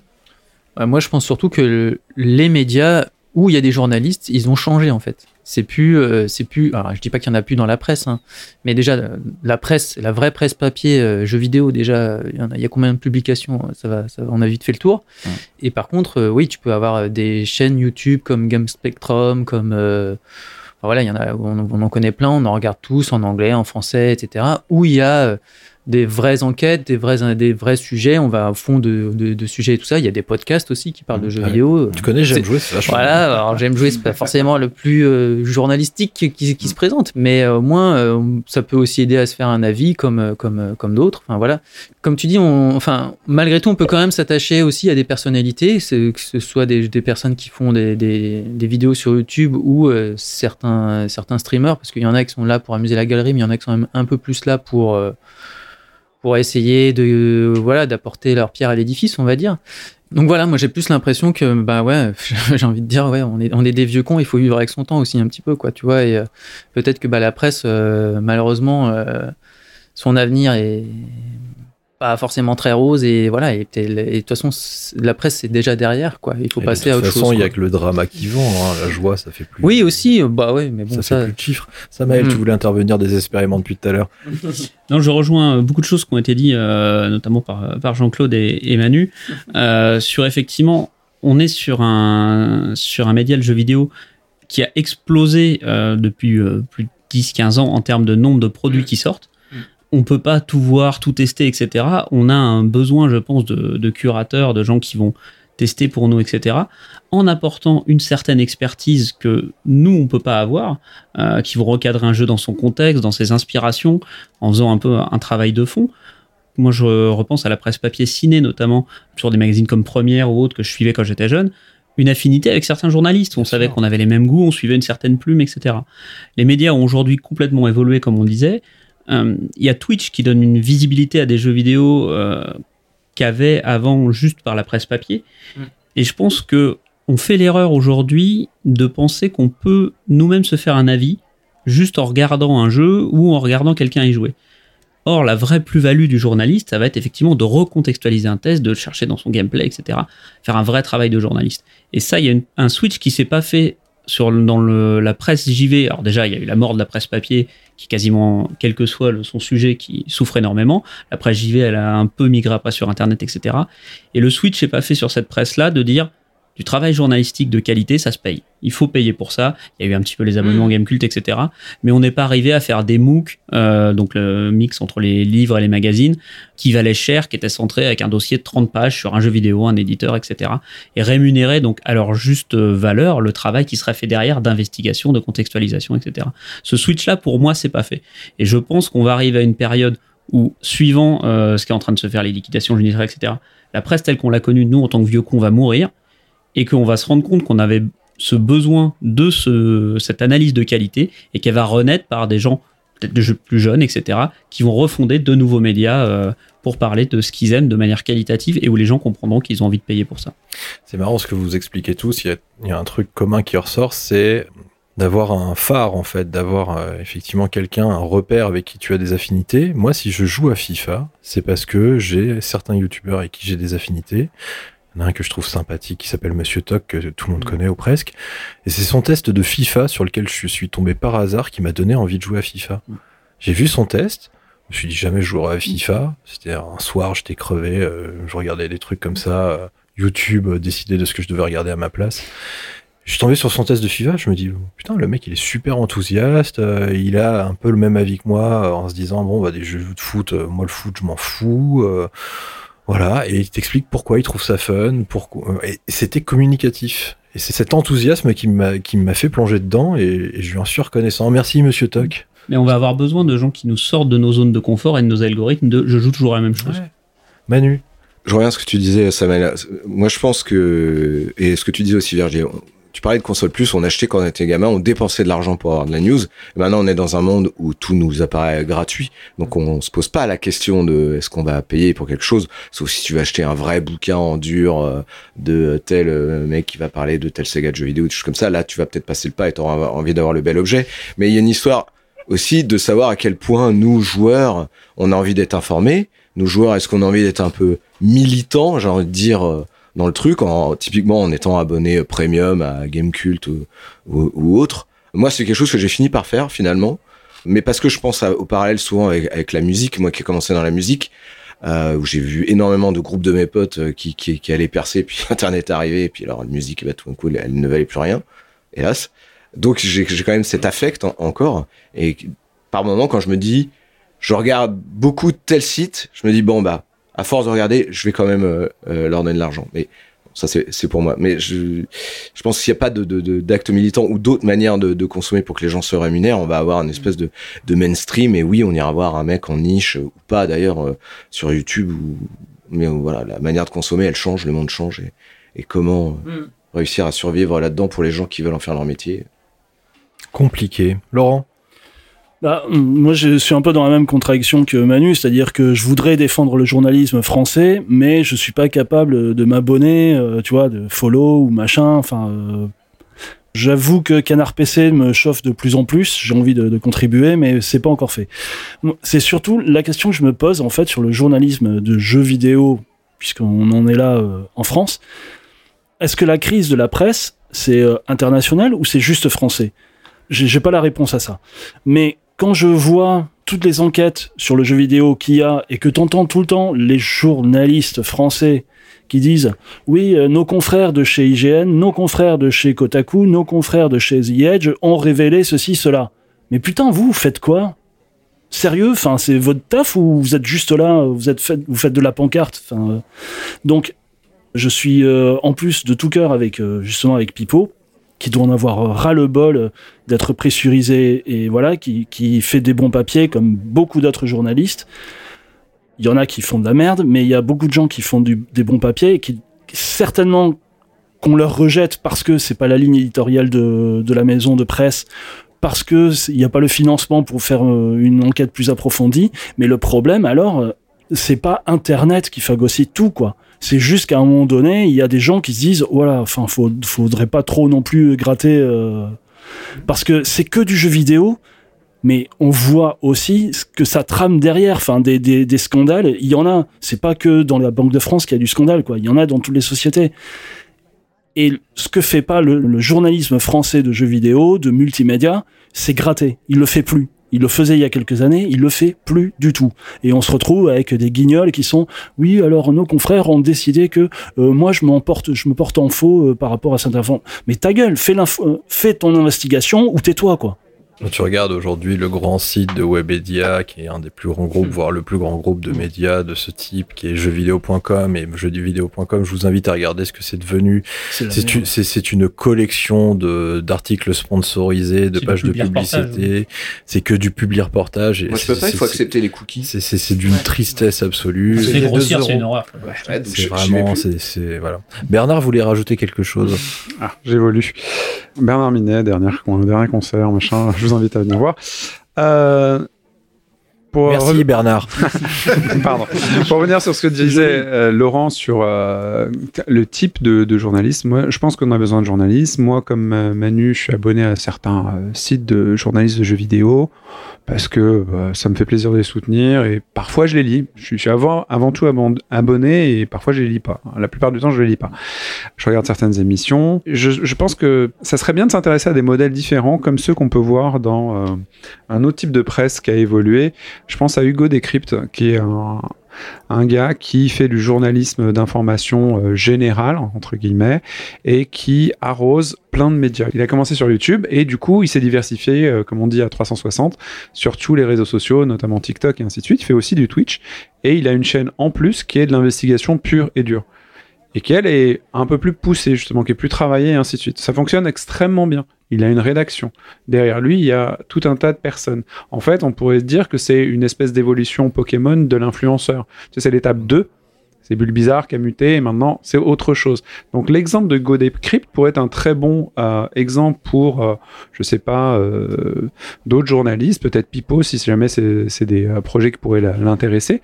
C'est que progressivement avec les rentrées publicitaires liées juste à sa présence, effectivement à sa persona, il arrive du coup à obtenir un budget, effectivement c'est la, loterie, s'il l'obtient du coup il peut traiter les informations. Et tant qu'il l'a pas il doit attendre avant de l'avoir pour traiter un sujet.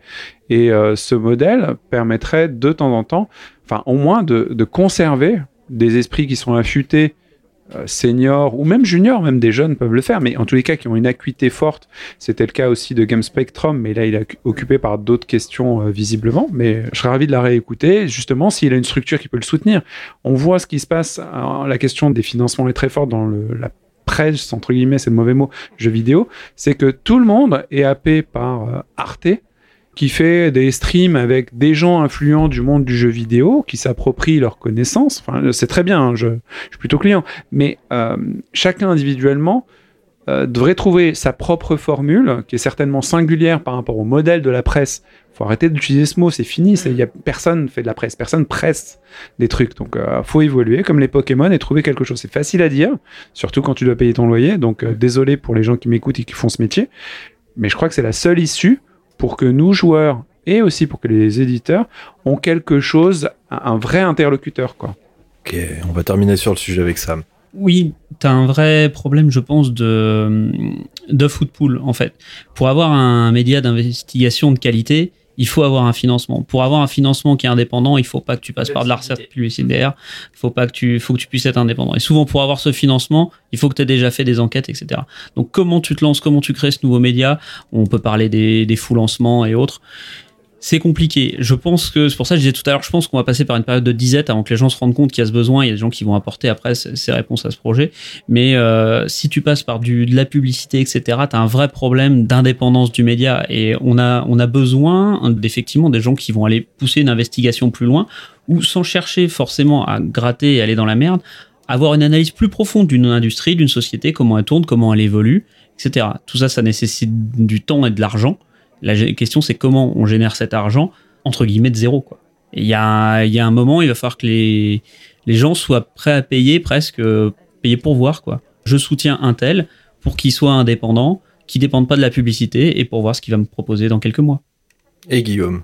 Bah, ce que tu décris, justement, je pense que c'est un petit peu l'étape 1 que ce que décrivait Yacine, c'est-à-dire mm. euh, avant de passer justement d'avoir euh, une équipe derrière soi et tout, il y en a mm. quand même beaucoup qui fonctionnent grâce euh, à des tipeurs, enfin, des Utip et ce genre de trucs. Malheureusement, enfin, on se rend bien compte que voilà, il y a une mutation. On passe de la presse classique mm. à Internet et puis maintenant à des vidéos, à des, streams, etc. Et le problème en fait derrière tout ça, en dehors de la qualité du contenu qui est hyper variable et qui en plus, du coup, il y en a presque pour tous les goûts. C'est pas, enfin, il y, a, la pléthore de, de, contenu en fait, avec des, des, degrés très variables d'intérêt. Mais euh, se pose effectivement la question de comment euh, comment vivent ces gens-là. Enfin, moi, c'est ça qui je trouve le presque le plus le plus triste dans tout ça en fait quoi. Ok. Eh ben, on va c'est un deuxième boulet de canon. Parce qu'il euh, y a quand même un autre gros sujet en ce moment. Activision, Microsoft, le deal du siècle ou un gros problème d'antitrust Aïe, aïe, aïe. Un sujet qui mériterait presque un podcast entier. On va essayer de faire court. Euh, Maurice, on t'écoute. Euh, Maurice de Jersey. Microsoft Activision. Microsoft achète toutes les boîtes qui vont couler ou qu'on fait tellement de saloperies avec leur licence exceptionnelle. Euh... là, pour le coup, je pense que Micro, enfin, qu'Activision Blizzard ont fait surtout beaucoup de saloperies avec leurs employés déjà. Bah, je donne le choix en fait. Voilà. En fait, dans tout le roster Microsoft, j'ai l'impression, pour moi, en tant que joueur, euh, néophyte, on va dire, euh, t'as les boîtes qui ont fait euh, des choses atroces à leurs employés ou des choses très complexes t'as les boîtes bah, qui savent pas ce qu'ils font et qui sont en train de défoncer des licences autrefois très intéressantes Voilà. Mhm. Et puis, tu as des boîtes qui ont fait un coup d'exception. Et en fait, ils ont acheté toutes ces boîtes-là. Et du coup, ils en ont plein. C'est comme une- un gros bol de salade de, de salade qui vont foutre dans le Game Pass en mode shuffle. Et peut-être dans 5-6 ans, ils vont faire de la curation. Peut-être qu'ils emploieront euh, Pipo ou d'autres journalistes pour euh, le dire Bon, alors c'est quoi ça? Parce que je ne me rappelle plus. On les a achetés il y a 2 ans, il y a 300. Attends, la licence d'espèce, est-ce que je peux la fusionner avec. euh, J'ai acheté Splinter Cell? Ah merde Qu'est-ce qu'on fait? C'est quoi déjà? C'est Metal Gear euh, français, c'est ça? Eh ben voilà, Metal Gear Baguette, tu le mélanges à ça. Enfin, tu vois, quelqu'un qui va leur expliquer comment gérer tout ça. En attendant, pour les gens qui ont un Game Pass, bah, ça leur euh, permet d'avoir un back catalogue qui est super. Pour les employés, je sais pas si c'est bon, peut-être. Et pour les joueurs, euh, on n'est pas prêt de voir la couleur d'un jeu sympa. Donc perso, moi, je m'en fous. Et euh, je serais ravi de voir des bons jeux s'ils arrivent et peut-être ressusciter. Peut-être Microsoft pourrait euh, permettre à Blizzard de ressusciter des licences super chouettes qui avaient disparu. Voilà, peut-être ça, je- ce serait le truc positif. Ouais, Sam. Mais ce que tu dis est extrêmement intéressant. Et d'ailleurs, on l'a eu, c'est le patron de la division JV de Microsoft, dont le nom m'échappe. euh, vous pourrez peut-être me le compléter. Phil Spencer. Exactement, voilà. Et qui s'est, euh, qui a déclaré il y a quelques jours, je tiens à, j'ai eu des conversations très intéressantes euh, récemment avec Sony pour leur garantir qu'on maintiendrait tous les engagements qu'on avait avec Activision, etc. Grosso modo, euh, la question c'était euh, si vous êtes fan de Call of, ne vous inquiétez pas, il sortira sur euh, la prochaine PlayStation. Et dans cette même interview, euh, Phil Spencer disait j'ai jeté un coup d'œil au catalogue des IP. Il y a des choses qui sont formidables dedans. On va relancer des licences que j'adorais et qui ont disparu du marché. Alors, deux infos intéressantes. J'ai acheté un truc à 70 milliards. Je Le- sais pas je découvre. Exactement, c'est ça. Il y a C'est quoi dans le sac, au fait? le mec, il a Ah, regardé a posteriori les IP qu'il a acheté. Il le savait pas avant. Ça me Donc, fait penser déjà, à ça, nous c'est quand on va à la Voilà. cave, on se dit Oh putain, ce truc, ça. je l'avais oublié. Donc J'ai encore la PS Vita, incroyable. clairement, on est dans de l'opportunité, dans de l'effet d'annonce, du j'achète un truc qui est dispo, ou en tout cas que je peux me payer, et après je vois ce que je peux en faire. On est dans cette dynamique-là, on n'est pas dans je vais faire quelque chose avec ce que j'ai acheté, c'est machin. On réfléchit a posteriori. La vraie question, si c'est de savoir, c'est est-ce que Microsoft a acheté des boîtes qui étaient en difficulté ou qui avaient l'opportunité d'acheter, ou est-ce que c'est le fait d'avoir été racheté par Microsoft qui a fait que tout ce qu'ils ont racheté a fait systématiquement pour le moment que de la merde derrière Je sais pas qui de l'œuf ou de la poule, dans quel sens ça s'est passé. Mais est-ce que ça vous emmerde pas à terme de Je parle de rire là. que peut-être un jour on sera quasi forcé d'avoir le Game Pass? Moi, c'est pas mon mode de consommation, donc je l'achèterai personne ne te force à rien. Donc voilà, Mm. c'est c'est c'est. Mais ouais. si tu- si t'as des des des licences euh, auxquelles euh, tu veux absolument jouer, qui ne seront que sur le Game Pass, comment ça se passera? Bah, tu prends le Game Pass. hein. Mais moi, j'ai plutôt l'impression. Non, mais euh, on spécule là, on spécule. C'est- c'est vraiment- c'est de la spéculation, bien présent, sûr. Tu vois, j'adorais Rare. À partir du moment où ils ont acheté Rare, il n'y a aucun jeu qui m'a fait soulever un sourcil, ni m'a Ouais, donné un intérêt. Et j'adorais, quoi. C'est Sea of Thieves. Et, euh, et bah, c'est une réussite pour eux, mais euh, le... moi, ça m'intéresse pas, quoi. En fait, j'ai plus l'impression qu'en balançant de la thune sur les plus gros studios et ainsi de suite, je vais m'intéresser davantage aux studios indés et aux exclus Sony, voire Nintendo, alors que je suis pas très Nintendo, euh, je reconnais des qualités. Microsoft fera tout ce qu'il veut. Je- actuellement, en tant que joueur, mon focus, il est concentré sur la Chine, sur euh, euh, sur euh, des jeux euh, persistants euh, chinois, voire coréens, où là, je me dis, ces jeux, je veux les voir. C'est des licences que je ne connais pas, je suis incapable de prononcer les mots, le nom des jeux, mais c'est beau, c'est féerique, c'est magique, il y a l'air d'avoir un gameplay que j'ai jamais vu, et vas-y, je peux même payer en avance, j'ai envie d'y jouer, je veux, je veux, je veux en être euh, dans la prochaine génération, je veux en être. Et euh, que les gens, ils se rachètent entre les vieux bidules, je m'en fous en fait. C'est vrai qu'avec l'émergence de la facilité supposée de développement avec l'Unreal Engine 5, on commence à avoir une belle émergence des studios euh, chinois, coréens, dont on n'a pas l'habitude d'entendre parler, qui sur YouTube commencent à disséminer des trailers qui sont hyper intéressants. Et je pense qu'effectivement, comme toi, d'ici 1, 2, 3 ans, on va commencer à avoir des trucs euh, nouveaux, vraiment. Euh, une nouvelle vague de jeux, et ça va être cool. Manu, Moi, je sais pas trop quoi penser pour l'instant de, cette affaire. Le seul point qui me ferait assez plaisir, c'est que Bobby Kotick s'en aille. Euh, parce que je trouve que c'est un personnage depuis le temps qu'on le suit qui est qui est un businessman quoi. Je trouve qu'il il est pas dans l'esprit du jeu. Effectivement, lui pour le coup, il a fait ce qu'on est en train un peu de reprocher à Microsoft, c'est-à-dire que lui, il a, acheté d'autres studios et, et il en a rien fait. Il a fait de la merde, il a fait du rendement, il a fait une, de la startup nation, du machin, du, du profit, du ce que tu veux, des, bref, de l'économie de bazar. Mais c'est pas, c'est pas un mec euh, du game, quoi. Il est, il est pas dans le game. Donc ouais, après quand Phil Spencer a dit, oh, je découvre des vieilles licences. Ouais, mon cul, à mon avis, il les savait, mais c'était, c'était une petite manière de dire, allez, gamers, je suis toujours avec vous, quoi. Ouais. Parce que lui, c'est- pour le coup, lui, c'est par les gamers. Après, est-ce que c'est un vrai gamer et c'est pas, il est pas comme les autres? La- L'avenir nous le dira. Mais euh, ouais, non, moi, le seul truc qui m'a réduit au tout début, c'est que je fais, ouais, ça y est, il s'en va, euh, le nain. Il reste pour un an, et puis après il s'en va. ouais. Bah, le temps, euh, le temps que, oui, qu'il passe les rênes, quoi. Temps de faire une passation de pouvoir. Ça sera à suivre tout ça. Virgile, pour finir le sujet. Ouais, pour finir, non mais, enfin, il y a- est-ce que c'est bien, pas bien?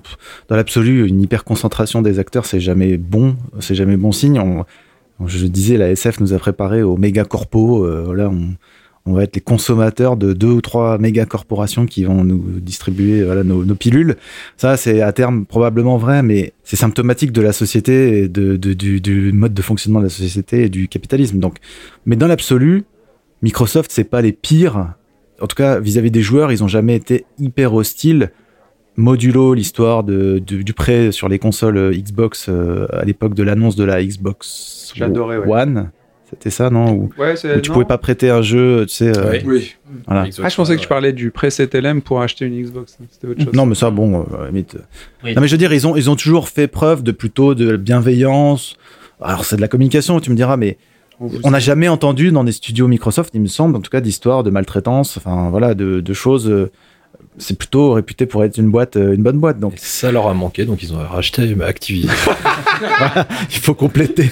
Il faut- Non, mais donc, Ils sont peut-être plutôt. je sais pas comment ils, choper. comment ils gèrent tous ces studios. Effectivement, ça c'est une vraie question. C'est comment, qu'est-ce- quelle orientation tu leur donnes, comment tu gères ça? À mon avis, c'est un maxi bordel et ça doit être super compliqué à mettre en place. Donc, il va falloir voir sur le long terme comment ça Ils se déjà. Maintenant, franchement, on peut que être admiratif de la carrière de micro, de la Xbox, enfin sur le marché du jeu vidéo. Ils débarquent dans un milieu qui est pas du tout le leur et ils arrivent à tenir sur le long terme comme ça. Ouais.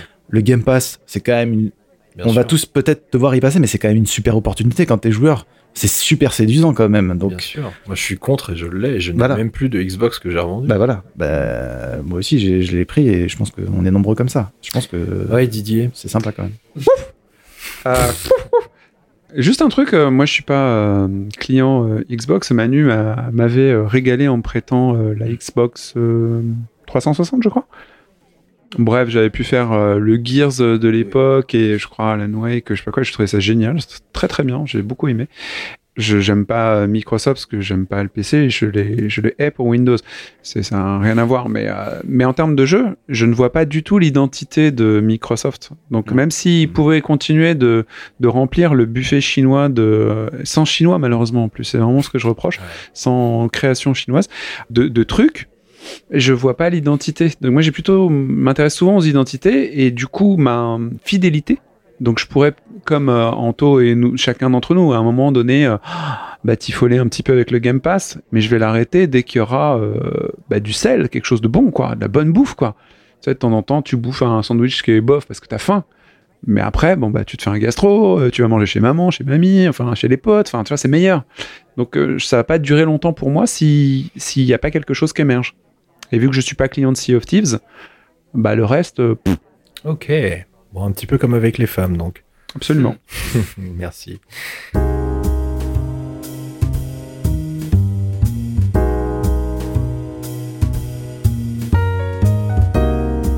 Ah ok, je pense qu'on a bien fait le tour de la question.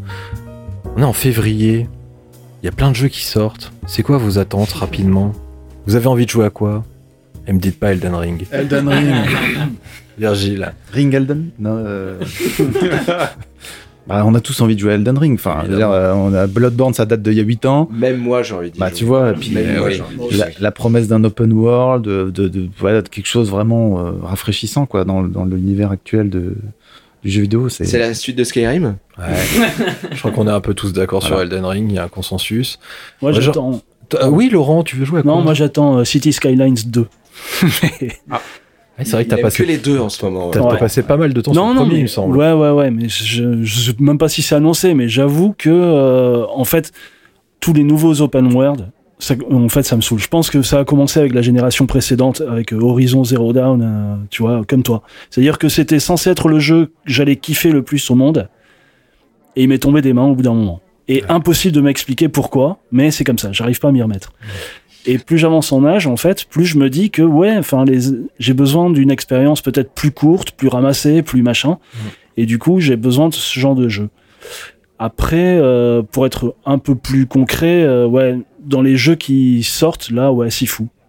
Sifu a l'air Ouais. super. Ah ouais. Sifu me tente bien. Il sort ce mois-ci également, qui a l'air très très bon, et je crois que c'est développé par un studio français, il me semble. Donc Cocorico, Samael. Alors moi étonnamment j'attendais pas plus que ça Elden Ring parce que je fais exprès de de pas me hyper dessus euh, parce que je savais je le ferais tôt ou tard mais je me ferais violenter donc euh, je voulais pas forcément l'attaquer des one. Finalement l'avenir nous le dira si je le fais ou pas. Non dans les dans les jeux que j'attends euh, parce que sont forcément de raison j'ai été ultra hypé par ce jeu. Stray. Le jeu où on joue un chat. Il sort ce mois-ci il sort- Euh, il sort prochainement. Alors, je sais plus si c'est exactement ce mois-ci, mais il me semble que la date est sortie prochainement. Je m'avance peut-être un petit peu sur sa date de sortie. Ouais, je crois que c'est pas annoncé. hein. Non? Ah, bah autant pour moi alors. C'est pas grave, c'est une Mm. attente quand même. Mais c'est une vraie attente. ouais. Ah, j'ai envie de jouer à Dying Light, hein, qui à l'heure où là, ce euh, podcast à Dying Light 2, à Tu peux jouer en coop. À, l'heure où ce podcast euh, est sorti, et donc le jeu À est déjà sorti, mais euh, à l'heure à laquelle nous enregistrons ce podcast, le jeu n'est pas encore sorti. Il y a une sorte de syndrome cyberpunk euh, 2077 qui me fait très peur avec ce jeu, parce que le développement a été relativement chaotique, il a été repoussé maintes et maintes fois, avec euh, des changements d'équipe, euh, euh, des brûlures indiennes, enfin la totale. Donc euh, je, suis curieux de voir ce que va donner Dying Light 2. Euh, Peut-être que ce sera une grande réussite et à l'heure à laquelle euh, ce podcast sortira, je serai en train de découper des zombies et m'éclater dessus. Ça a l'air super, du parcours, du zombie, euh, monde ouvert, mais quand même assez condensé pour pas que ça devienne chiant et pas être tartiné comme une pâte feuilletée qu'on était le rétro. Euh, tout ce que tout ce qui me plaît. Moi j'ai envie de jouer à ça et évidemment Elden Ring. Et si fou, a l'air très bien. Et Horizon Forbidden West qui sort et j'ai toujours pas fini le premier et il faudrait peut-être que je finisse le premier pour attaquer le 2 et j'ai peur justement de retomber dans un jeu qui va peut-être me tomber des mains alors qu'il a l'air formidable et que visuellement ça a l'air d'être superbe et que c'est quand même agréable de jouer à ce genre de jeu quand tu t'achètes une console de nouvelle génération. Je vais lui laisser un petit peu de temps, je vais me laisser un petit peu de temps quand j'aurai le temps. Oui, je le ferai, c'est sûr. La grande question, c'est est-ce qu'il va pas être pénalisé par sa proximité de sortie avec Elden Ring Ça, il y a un vrai sujet là-dessus. Je pense que Ouais. c'est pas, même si c'est pas Pas exactement les les mêmes, les mêmes publics. Ah bah, Je pense tout, que, hein. ouais, mais il y a quand même une partie du public qui aurait pu faire les deux. Et l'investissement de temps que va demander. Moi, je compte PS5, faire les deux. Il n'y a pas de jeu sur PS5, donc à mon avis, l'Horizon, je je m'inquiète pas trop dessus. quoi. Mais oui, Horizon, il a de toute façon une base solide. Mais si Elden Ring est ce qu'il nous promet, il risque de tellement rebattre les cases de l'open world que Horizon risque de souffrir. Yacine. Toujours euh, Team euh, Mi-Oh-Oh. Genshin est sorti entre euh, la sortie des deux horizons, tu vois, Genshin Impact. Tous les mondes ouverts avec des personnages, machin. Bah, s'ils sont pas à jour de cette versatilité qu'offre Genshin, même s'il est super beau et même si j'avais une PS5, peut-être que je le, je le prendrais en occasion pour avoir un fond d'écran et dire ah elle est, elle fonctionne bien, puis après le jeter par la fenêtre parce qu'il m'a cassé les couilles, Euh, comme le précédent pour être franc, parler français. Je pense que il y a plein d'éditeurs occidentaux, je reviens sur ce que j'ai dit tout à l'heure, qui sont quand même à l'ouest de l'offre et des propositions de gameplay qu'on a actuellement, que Au ce soit Forbidden West même.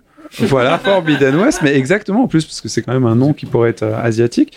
Que ça vient des Indés ou des Chinois et des Coréens, parce que la plupart des jeux qu'on joue sont des jeux asiatiques, la plupart sont japonais. Donc, euh, c'est juste qu'ils sont juste arriérés à plein d'égards. Et je, regarde un jeu, un monde ouvert en mode Assassin's Creed, euh, robot jurassique. Je trouve ça super joli. Le design, moi j'aime bien, c'est un super fond d'écran.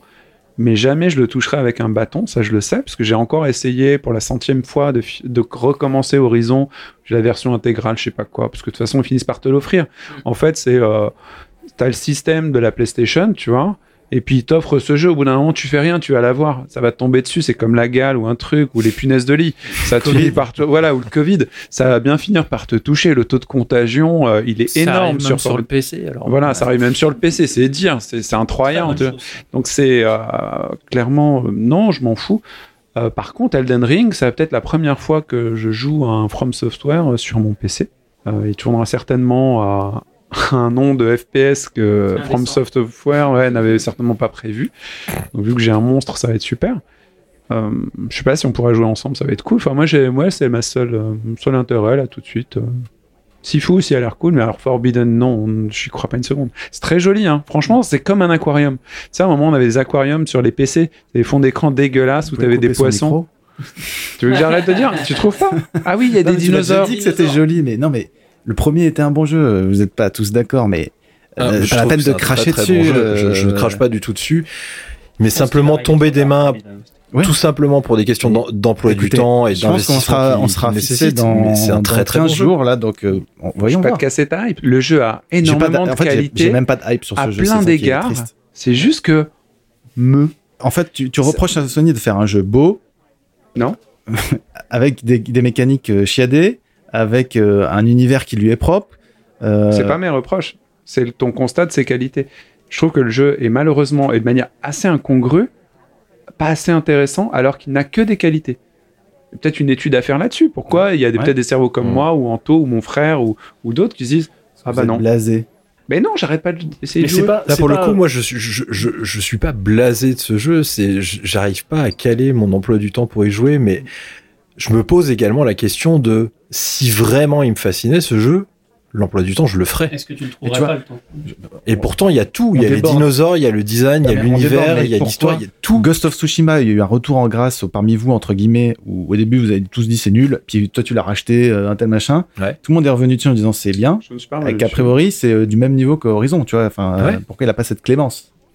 Je défends euh, cette rouquine. euh, Pa- Parce que, parce que je lui ai pas accordé Pour le temps pour lui accorder la clémence. Mais là, ils ont fait un patch 60 FPS sur PS5 et je l'ai recommencé. Et peut-être que ce sera le, le, le moment de grâce. Non, mais enfin. c'est une histoire de Bah, FPS Avec le. Ah, moi, là, je suis de du l'écran. avec la framerate. target quand même. Non mais target. sérieusement, moi j'aurais, j'aurais, euh, comme tu dis, j'aurais été le, le premier à vouloir la défendre, la rouquine. Mais, mais le truc, c'est que je suis bien obligé de d'admettre que malgré toute mon envie de faire ce jeu, Tout l'amour. Tout l'amour que j'avais pour ce jeu, j'ai pas réussi à, à le terminer parce que il y a un curseur qui euh, qui matche plus avec avec euh, moi, enfin avec mon mon rythme de jeu ou et je suis pas le seul. Donc c'est pas quelque chose de, de personnel, c'est qu'il y a quelque chose, en tout cas pour un certain nombre de joueurs, il y a quelque chose dans le jeu qui fait que ça ne marche plus. des joueurs au-dessus de 40 ans. Voilà. Mais je pense que c'est ça. Peut-être, c'est peut-être tout simplement ça. Non, non, ouais, non, j'en non. sais On rien. est simplement trop vieux. Je crois que c'est le pacing du jeu.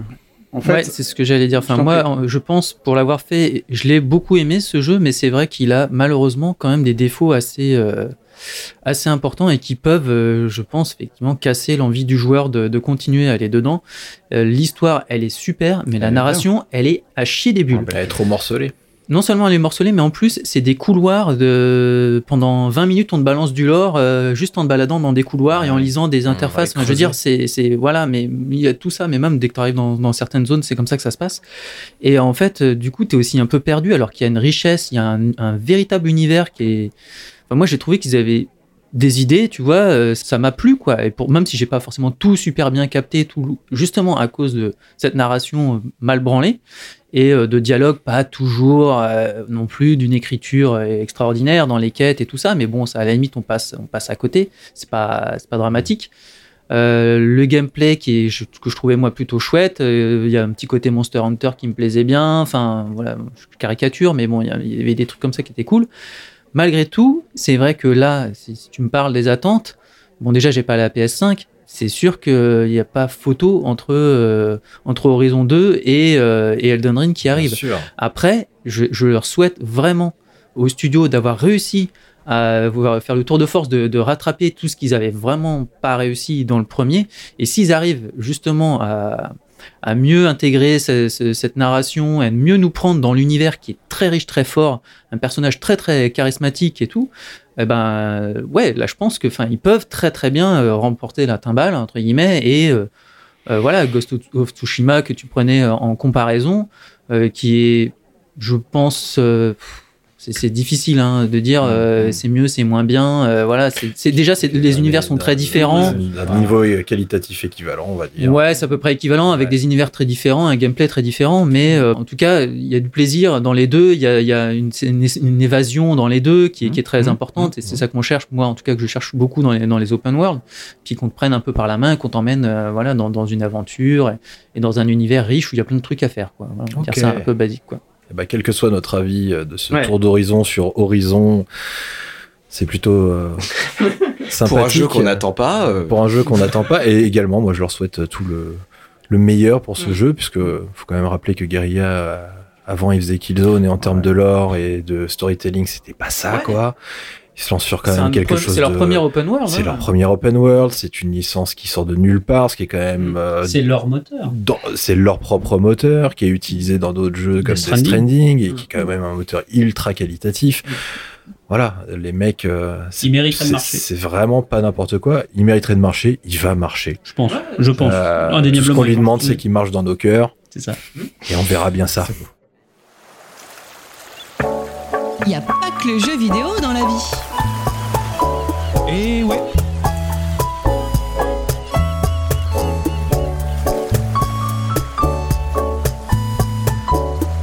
Bon, et sinon, il n'y a pas que le jeu vidéo dans la vie. Qu'est-ce qui se passe dans vos petites vies Dites-moi tout. Vous avez pas un, un petit film, une petite euh, BD, un petit bouquin à nous recommander, une série, un sex friend, peu importe. Manu, un sex friend. Un sex friend, non, pas vraiment, non, désolé. Il y a quelques mois, à la, au Max Linder, il y a eu une soirée euh, avec, euh, en présence de Michael Mann, le réalisateur, qui est un réalisateur que, que j'adore, était en présence à la demande de Jean-Baptiste euh, Toré, qui est un réalisateur écrivain de cinéma qui est très spécialisé dans, dans cette euh, vague de cinéma américain, Michael Cimino, tout ça. Bref, il a sorti donc euh, donc ce livre euh, que, que j'adore, que je suis en train de lire, Michael Mann, Mirage du contemporain. Pour la sortie de ce bouquin, euh, Michael Mann lui avait dit, euh, bah faisons une conférence euh, ensemble, quoi. Donc ils ont fait une conférence au, au Max Linder, suivie d'une projection euh, d'un des films de Michael Mann, Miami Vice, dans une version que je n'avais pas vue d'ailleurs. Et c'était hyper intéressant, tout ça pour le prix d'une place de cinéma quand même. C'était 11 balles. C'était 11 balles, euh, tu pouvais acheter le bouquin sur place, faire dédicacer si t'arrivais à temps, des, choses comme ça. Et c'est une soirée vraiment super intéressante. Alors moi, il était à 10 mètres de moi, euh, autant dire que j'avais la main qui tremblait. Et euh, Pas que la barre d'ailleurs. et non, et donc je recommande fortement le bouquin qui est, qui est très très intéressant dans, dans l'analyse. Si on aime euh, le cinéma, le cinéma américain de cette époque, on aime Michael Mann, euh, J'aime beaucoup Michael Mann. Là, tu me vois un bouquin. Très grand Voilà. réalisateur. En C'est un de- livre avec pas beaucoup de photos, il y a, de bou- il y a du texte. hein. Ah, mais je- au contraire, je- oui, Virgile. J'en profite parce que du coup, euh, je hack le sujet. Quand il n'y a pas d'épisode de J'aime jouer, vous pouvez aussi écouter les podcasts de, de Capture Mag. Alors, eux, ils sont spécialisés dans le cinéma. Donc, c'est des, des grosses pointures hein, qui ont bossé à MAD euh, ou à Première ou d'autres magazines. Donc, euh, Ju- Julien Dupuis, euh, Stéphane Moïsakis, Rafik Joumi, euh, toute la clique qu'on connaît bien. Ouais. Alors, et franchement, moi, c'est des mecs que je peux les écouter pendant 10 heures parler. Et des fois, la- ils font des formats. toute la bande de nos ciné, en fait. bah, ils étaient, il y en a certains qui étaient à nos ciné. Ouais. Yannick Dahan, Opération Frisson, enfin voilà. Tous ces gens-là, moi, j'adore les écouter parler et j'adore quand on me parle de l'histoire des grands réalisateurs. Et donc, il y a des formats longs sur la carrière de Michael Mann, sur euh, Spielberg, euh, sur euh, voilà tous les grands réalisateurs contemporains. Et c'est franchement, c'est moi, c'est du miel dans mes oreilles. J'adore écouter ça. qui qui ont aussi l'émission YouTube Stéroïde. Ouais, Stéroïde, le podcast aussi sur les Capture qui, Mag, qui, dis. qui fait l'exégèse des gros bras. Ouais, l'exégèse c'est- des gros bras, voilà, c'est ça. Et voilà, en plus, ils, ils- tu vois, c'est pas, c'est pas pompeux, quoi. Ils aiment le cinéma populaire euh, euh, en premier lieu, donc vraiment, c'est, pour moi, j'adore. Capture Mag. ouais. Capture Mag, ok, tu m'intéresses. Bah, en parlant de cinéma, moi je vous recommande euh, le film de Guillermo del Toro, Nightmare Alley, qui est excellent. Je suis allé voir euh, dès sa sortie ou presque, qui s'est lamentablement gaufré au box-office américain et, et c'est normal parce que c'est un film difficile à vendre, hein, c'est pas un film très très funky quand même. Ça parle de quoi? Ça parle d'un Bradley Cooper dépressif, euh, mentaliste, qui apprend donc le mentalisme et qui est en fait une vaste fumisterie et qui va apprendre à arnaquer les gens et ça va partir en sucette dans une dimension un petit peu plus sombre. Et euh, Guillermo del Toro est un très bon réalisateur qui euh, à chaque fois sur, survole un petit peu le thème des monstres. C'est euh, son premier film où il n'y a pas de monstres, c'est les personnages qui sont des monstres. Et c'est très bien fait, le casting est très impressionnant, chaque plan est millimétré, il y a une photo qui est magnifique, il y a beaucoup de très jolis décors. Petit problème de rythme, le film est un petit peu long, il y a un petit ventre mou au milieu. Mais le film est très intéressant et il a un double discours intéressant sur le cinéma et sur Guillermo del Toro en lui-même. Je vous recommande fortement d'aller le voir en salle parce que ça serait triste que ce film-là se gaufre parce que je trouve ça quand même triste que un mec comme Guillermo del Toro qui a eu un Oscar pour le meilleur film avec la forme de l'eau, que son film d'après, il ait des galères monstrueuses pour le monter en termes financiers et qui, une fois qu'il sort en salle, se gaufre. Après, euh, le Covid, tout ça, normal. Mais quand même, Donc je vous recommande ce film qui est euh, une excellente surprise. Je m'attendais à un bon film. Je suis tombé sur un excellent film. Donc c'est ma recommandation. Deuxième petite recommandation cinéma euh, rapide. Euh, Là, ça va être plus difficile de le voir en salle parce qu'il est sorti il y a longtemps. Vous pouvez peut-être le trouver en Blu-ray ou si vous êtes des pirates sur des sites bizarres. Un film qui s'appelle La Loi de Téhéran. Un film iranien. Une fois n'est pas coutume, j'ai regardé du cinéma iranien. Je n'avais jamais vu de film iranien et c'est un film sur euh, le trafic de drogue en Iran. Il faut savoir qu'il y a 7 millions de consommateurs réguliers de crack en Iran et que là-bas le trafic est passable de peine de mort. Et c'est un film euh, très nerveux sur la traque d'un gros dealer et les rouages de la justice euh, sur une fois que ce dealer est attrapé sur sa potentielle condamnation à mort.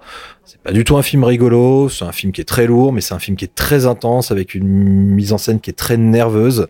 C'est un très très gros thriller polar, excellent, excellente surprise, et il sera d'ailleurs euh, au César dans les nommés pour le meilleur film étranger. Je le recommande chaudement si vous avez l'occasion de le voir.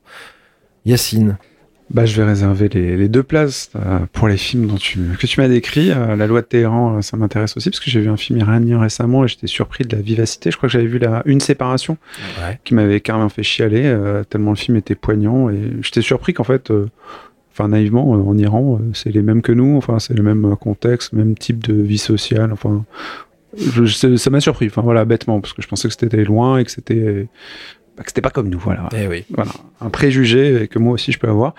Je voulais revenir sur euh, une reco qu'avait fait Virgile, qui m'a emmené sur d'autres sentiers. Il m'avait recommandé avant une série qui s'appelle Midnight Mass, qui est sur Netflix actuellement et qui parle de euh, l'arrivée d'un prêtre dans une bourgade. Euh, d'autres podcasts en ont parlé. C'est un- une très bonne série, j'avais bien aimé. Et vu que j'avais bien aimé, j'ai un petit bémol sur la fin. Mais je recommande bien sûr comme Virgile la série. Euh, j'ai regardé ce qu'avait fait d'autres ce monsieur. Et donc lui, c'est le spécialiste de euh, Hunting of trois petits points, tu rajoutes ce que tu veux. Quoi. Il a fait deux séries. Il y a une Hunting of euh, Hill House. Ah, donc c'est Mike Flanagan. C'est ça, Flanagan. Voilà. Et Hunting of Bly Manor. Ouais. Et en fait, c'est Bly Manor qui m'intéresse. J'ai vu l'autre. hein. L'autre est sympa, mais bon, voilà.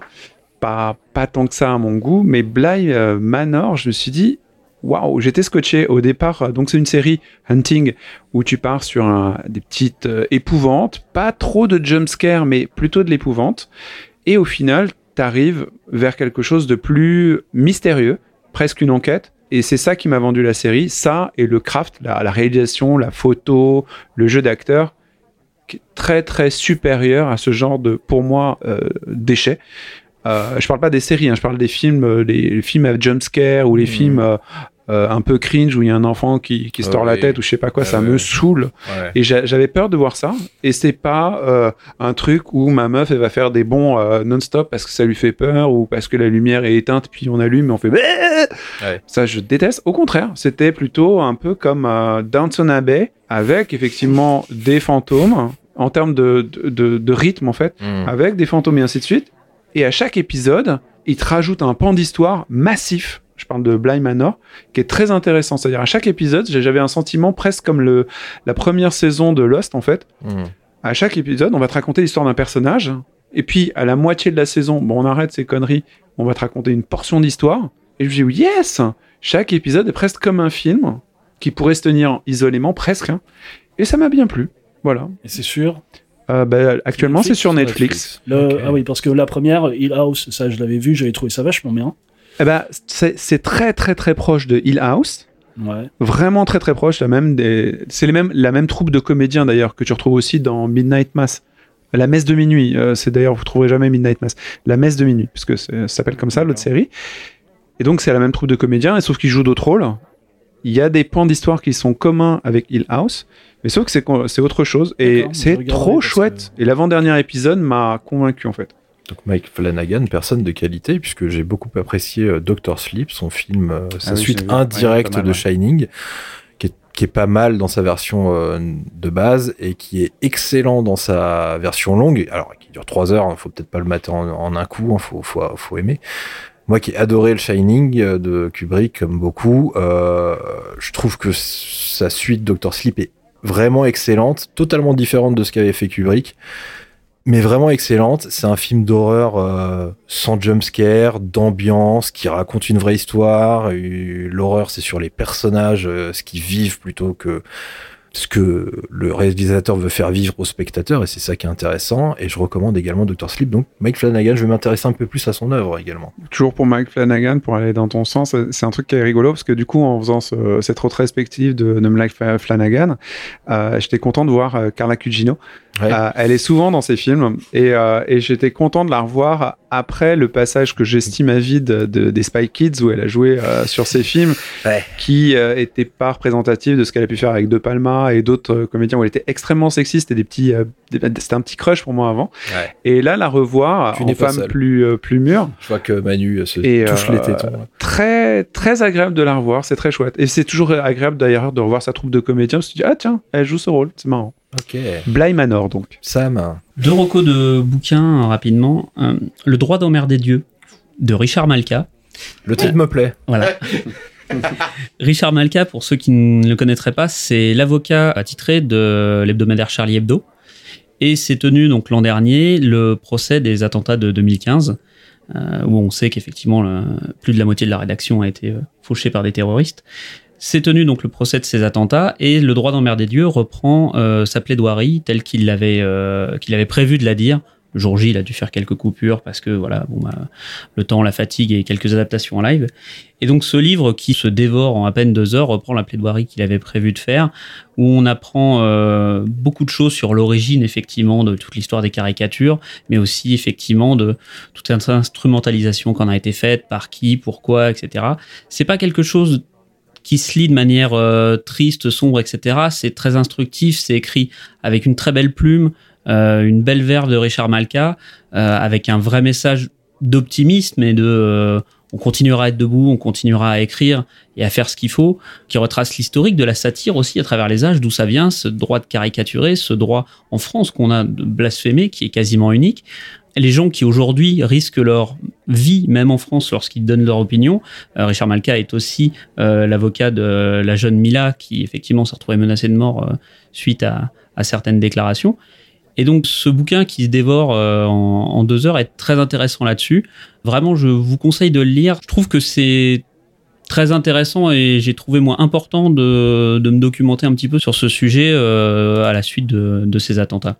Et autre recommandation, et là je fais un grand écart, ça s'appelle, j'ai fini ça récemment, Aventure chez les transhumanistes de Oh. Marc O'Connell qui, comme son nom l'indique, en fait, est euh, Marc O'Connell, journaliste, qui a fait une enquête assez fouillée sur tout le milieu des transhumanistes. le cyborg Et exactement, les cyborgs, les biohackers, euh, les gens qui étudient euh, l'intelligence artificielle et comment repousser la durée de vie jusqu'à l'éternité, comment vaincre la mort avec les différents courants de ce milieu, euh, la numérisation de la psyché, comment la mettre dans des substrats, l'évolution de la robotique, euh, ce qu'on appelle la singularité, qui est le moment où il y aura des IA plus intelligentes que des hommes. C'est un courant qui est très très vaste, très très tentaculaire derrière ce qu'on met derrière les transhumanistes. Euh, J'avais assisté il y a quelques années à des conférences faites par le, président des groupes transhumanistes en France. C'était aussi très passionnant. Et donc Aventure chez les transhumanistes, voilà, va explorer ces différents euh, courants du transhumanisme. J'ai regretté qu'il n'aborde pas plus en profondeur les ce que le mouvement laisse de côté. Je vous laisserai faire votre propre opinion pour savoir s'il couvre tout. Moi, je trouve que notamment, par exemple, sur l'aspect législatif, sur les droits des humains augmentés, des, euh, des futurs cyborgs, etc., c'est un aspect qui est complètement laissé de côté par le mouvement transhumaniste et qui, je pense, vont se reprendre euh, dans la tête malheureusement beaucoup trop tard. Mais c'est quelque chose qui est Ouais, très intéressant à lire. Voilà. Aventure chez un transhumaniste de Marc O'Connell et c'est aux éditions L'échappée. Ah bah, ça a l'air super et micro roco au passage. Je conseille également euh, Dessiner encore de la dessinatrice Coco qui a vécu les attentats de Charlie Hebdo. C'est une BD formidable. Je n'en dirai pas plus. Foncez.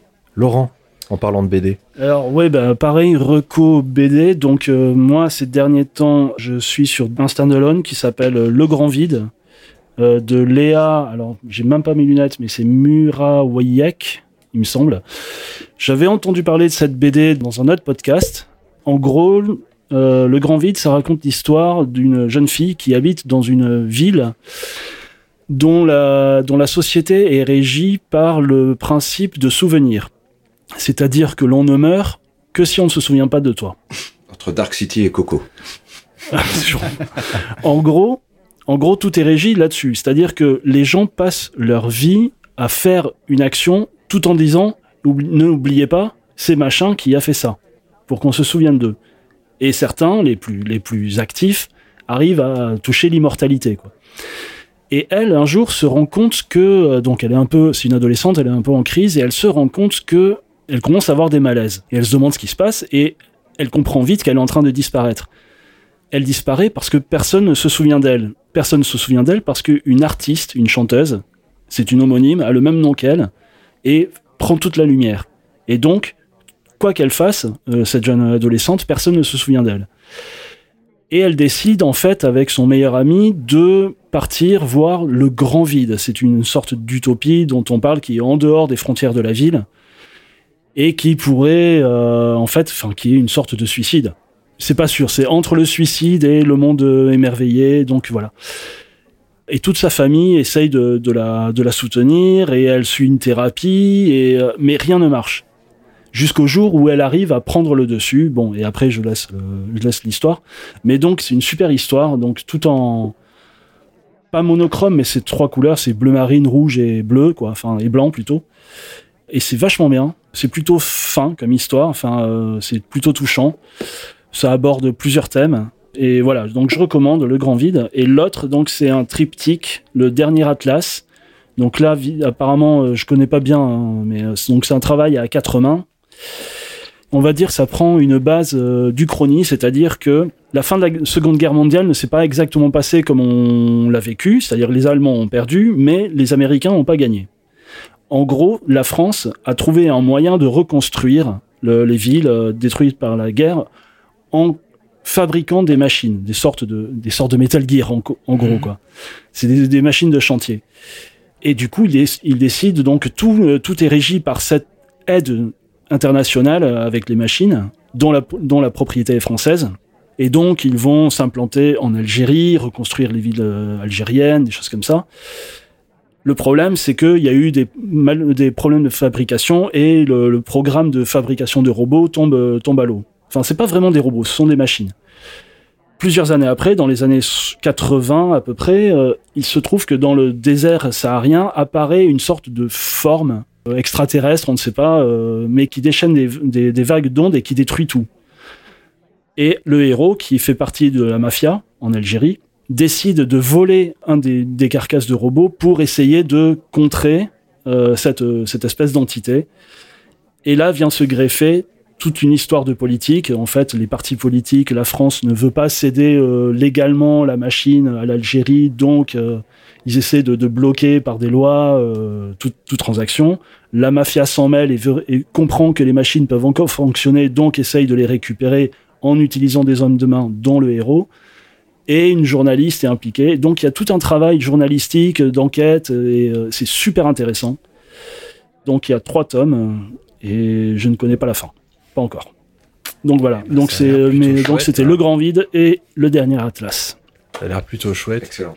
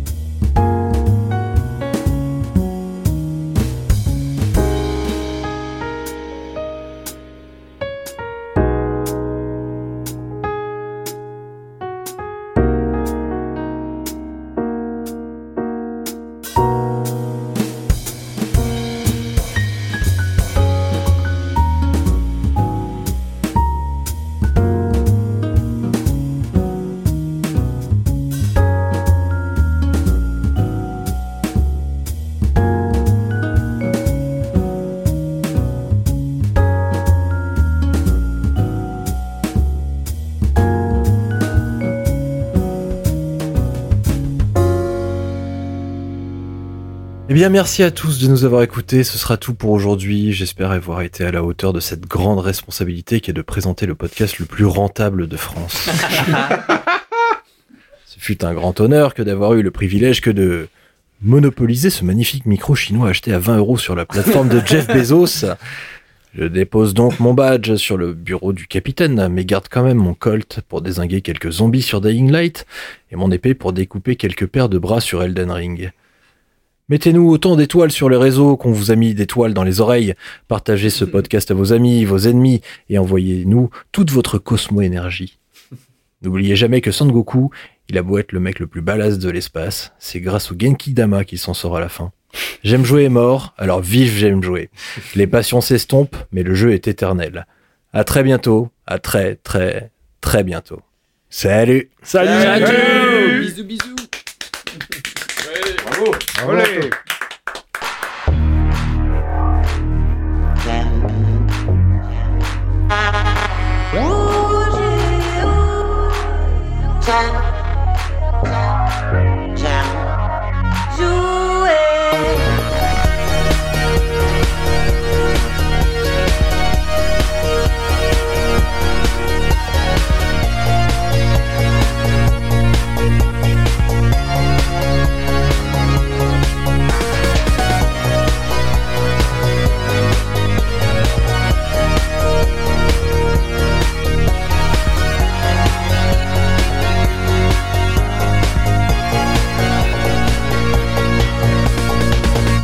J'aime jouer le podcast.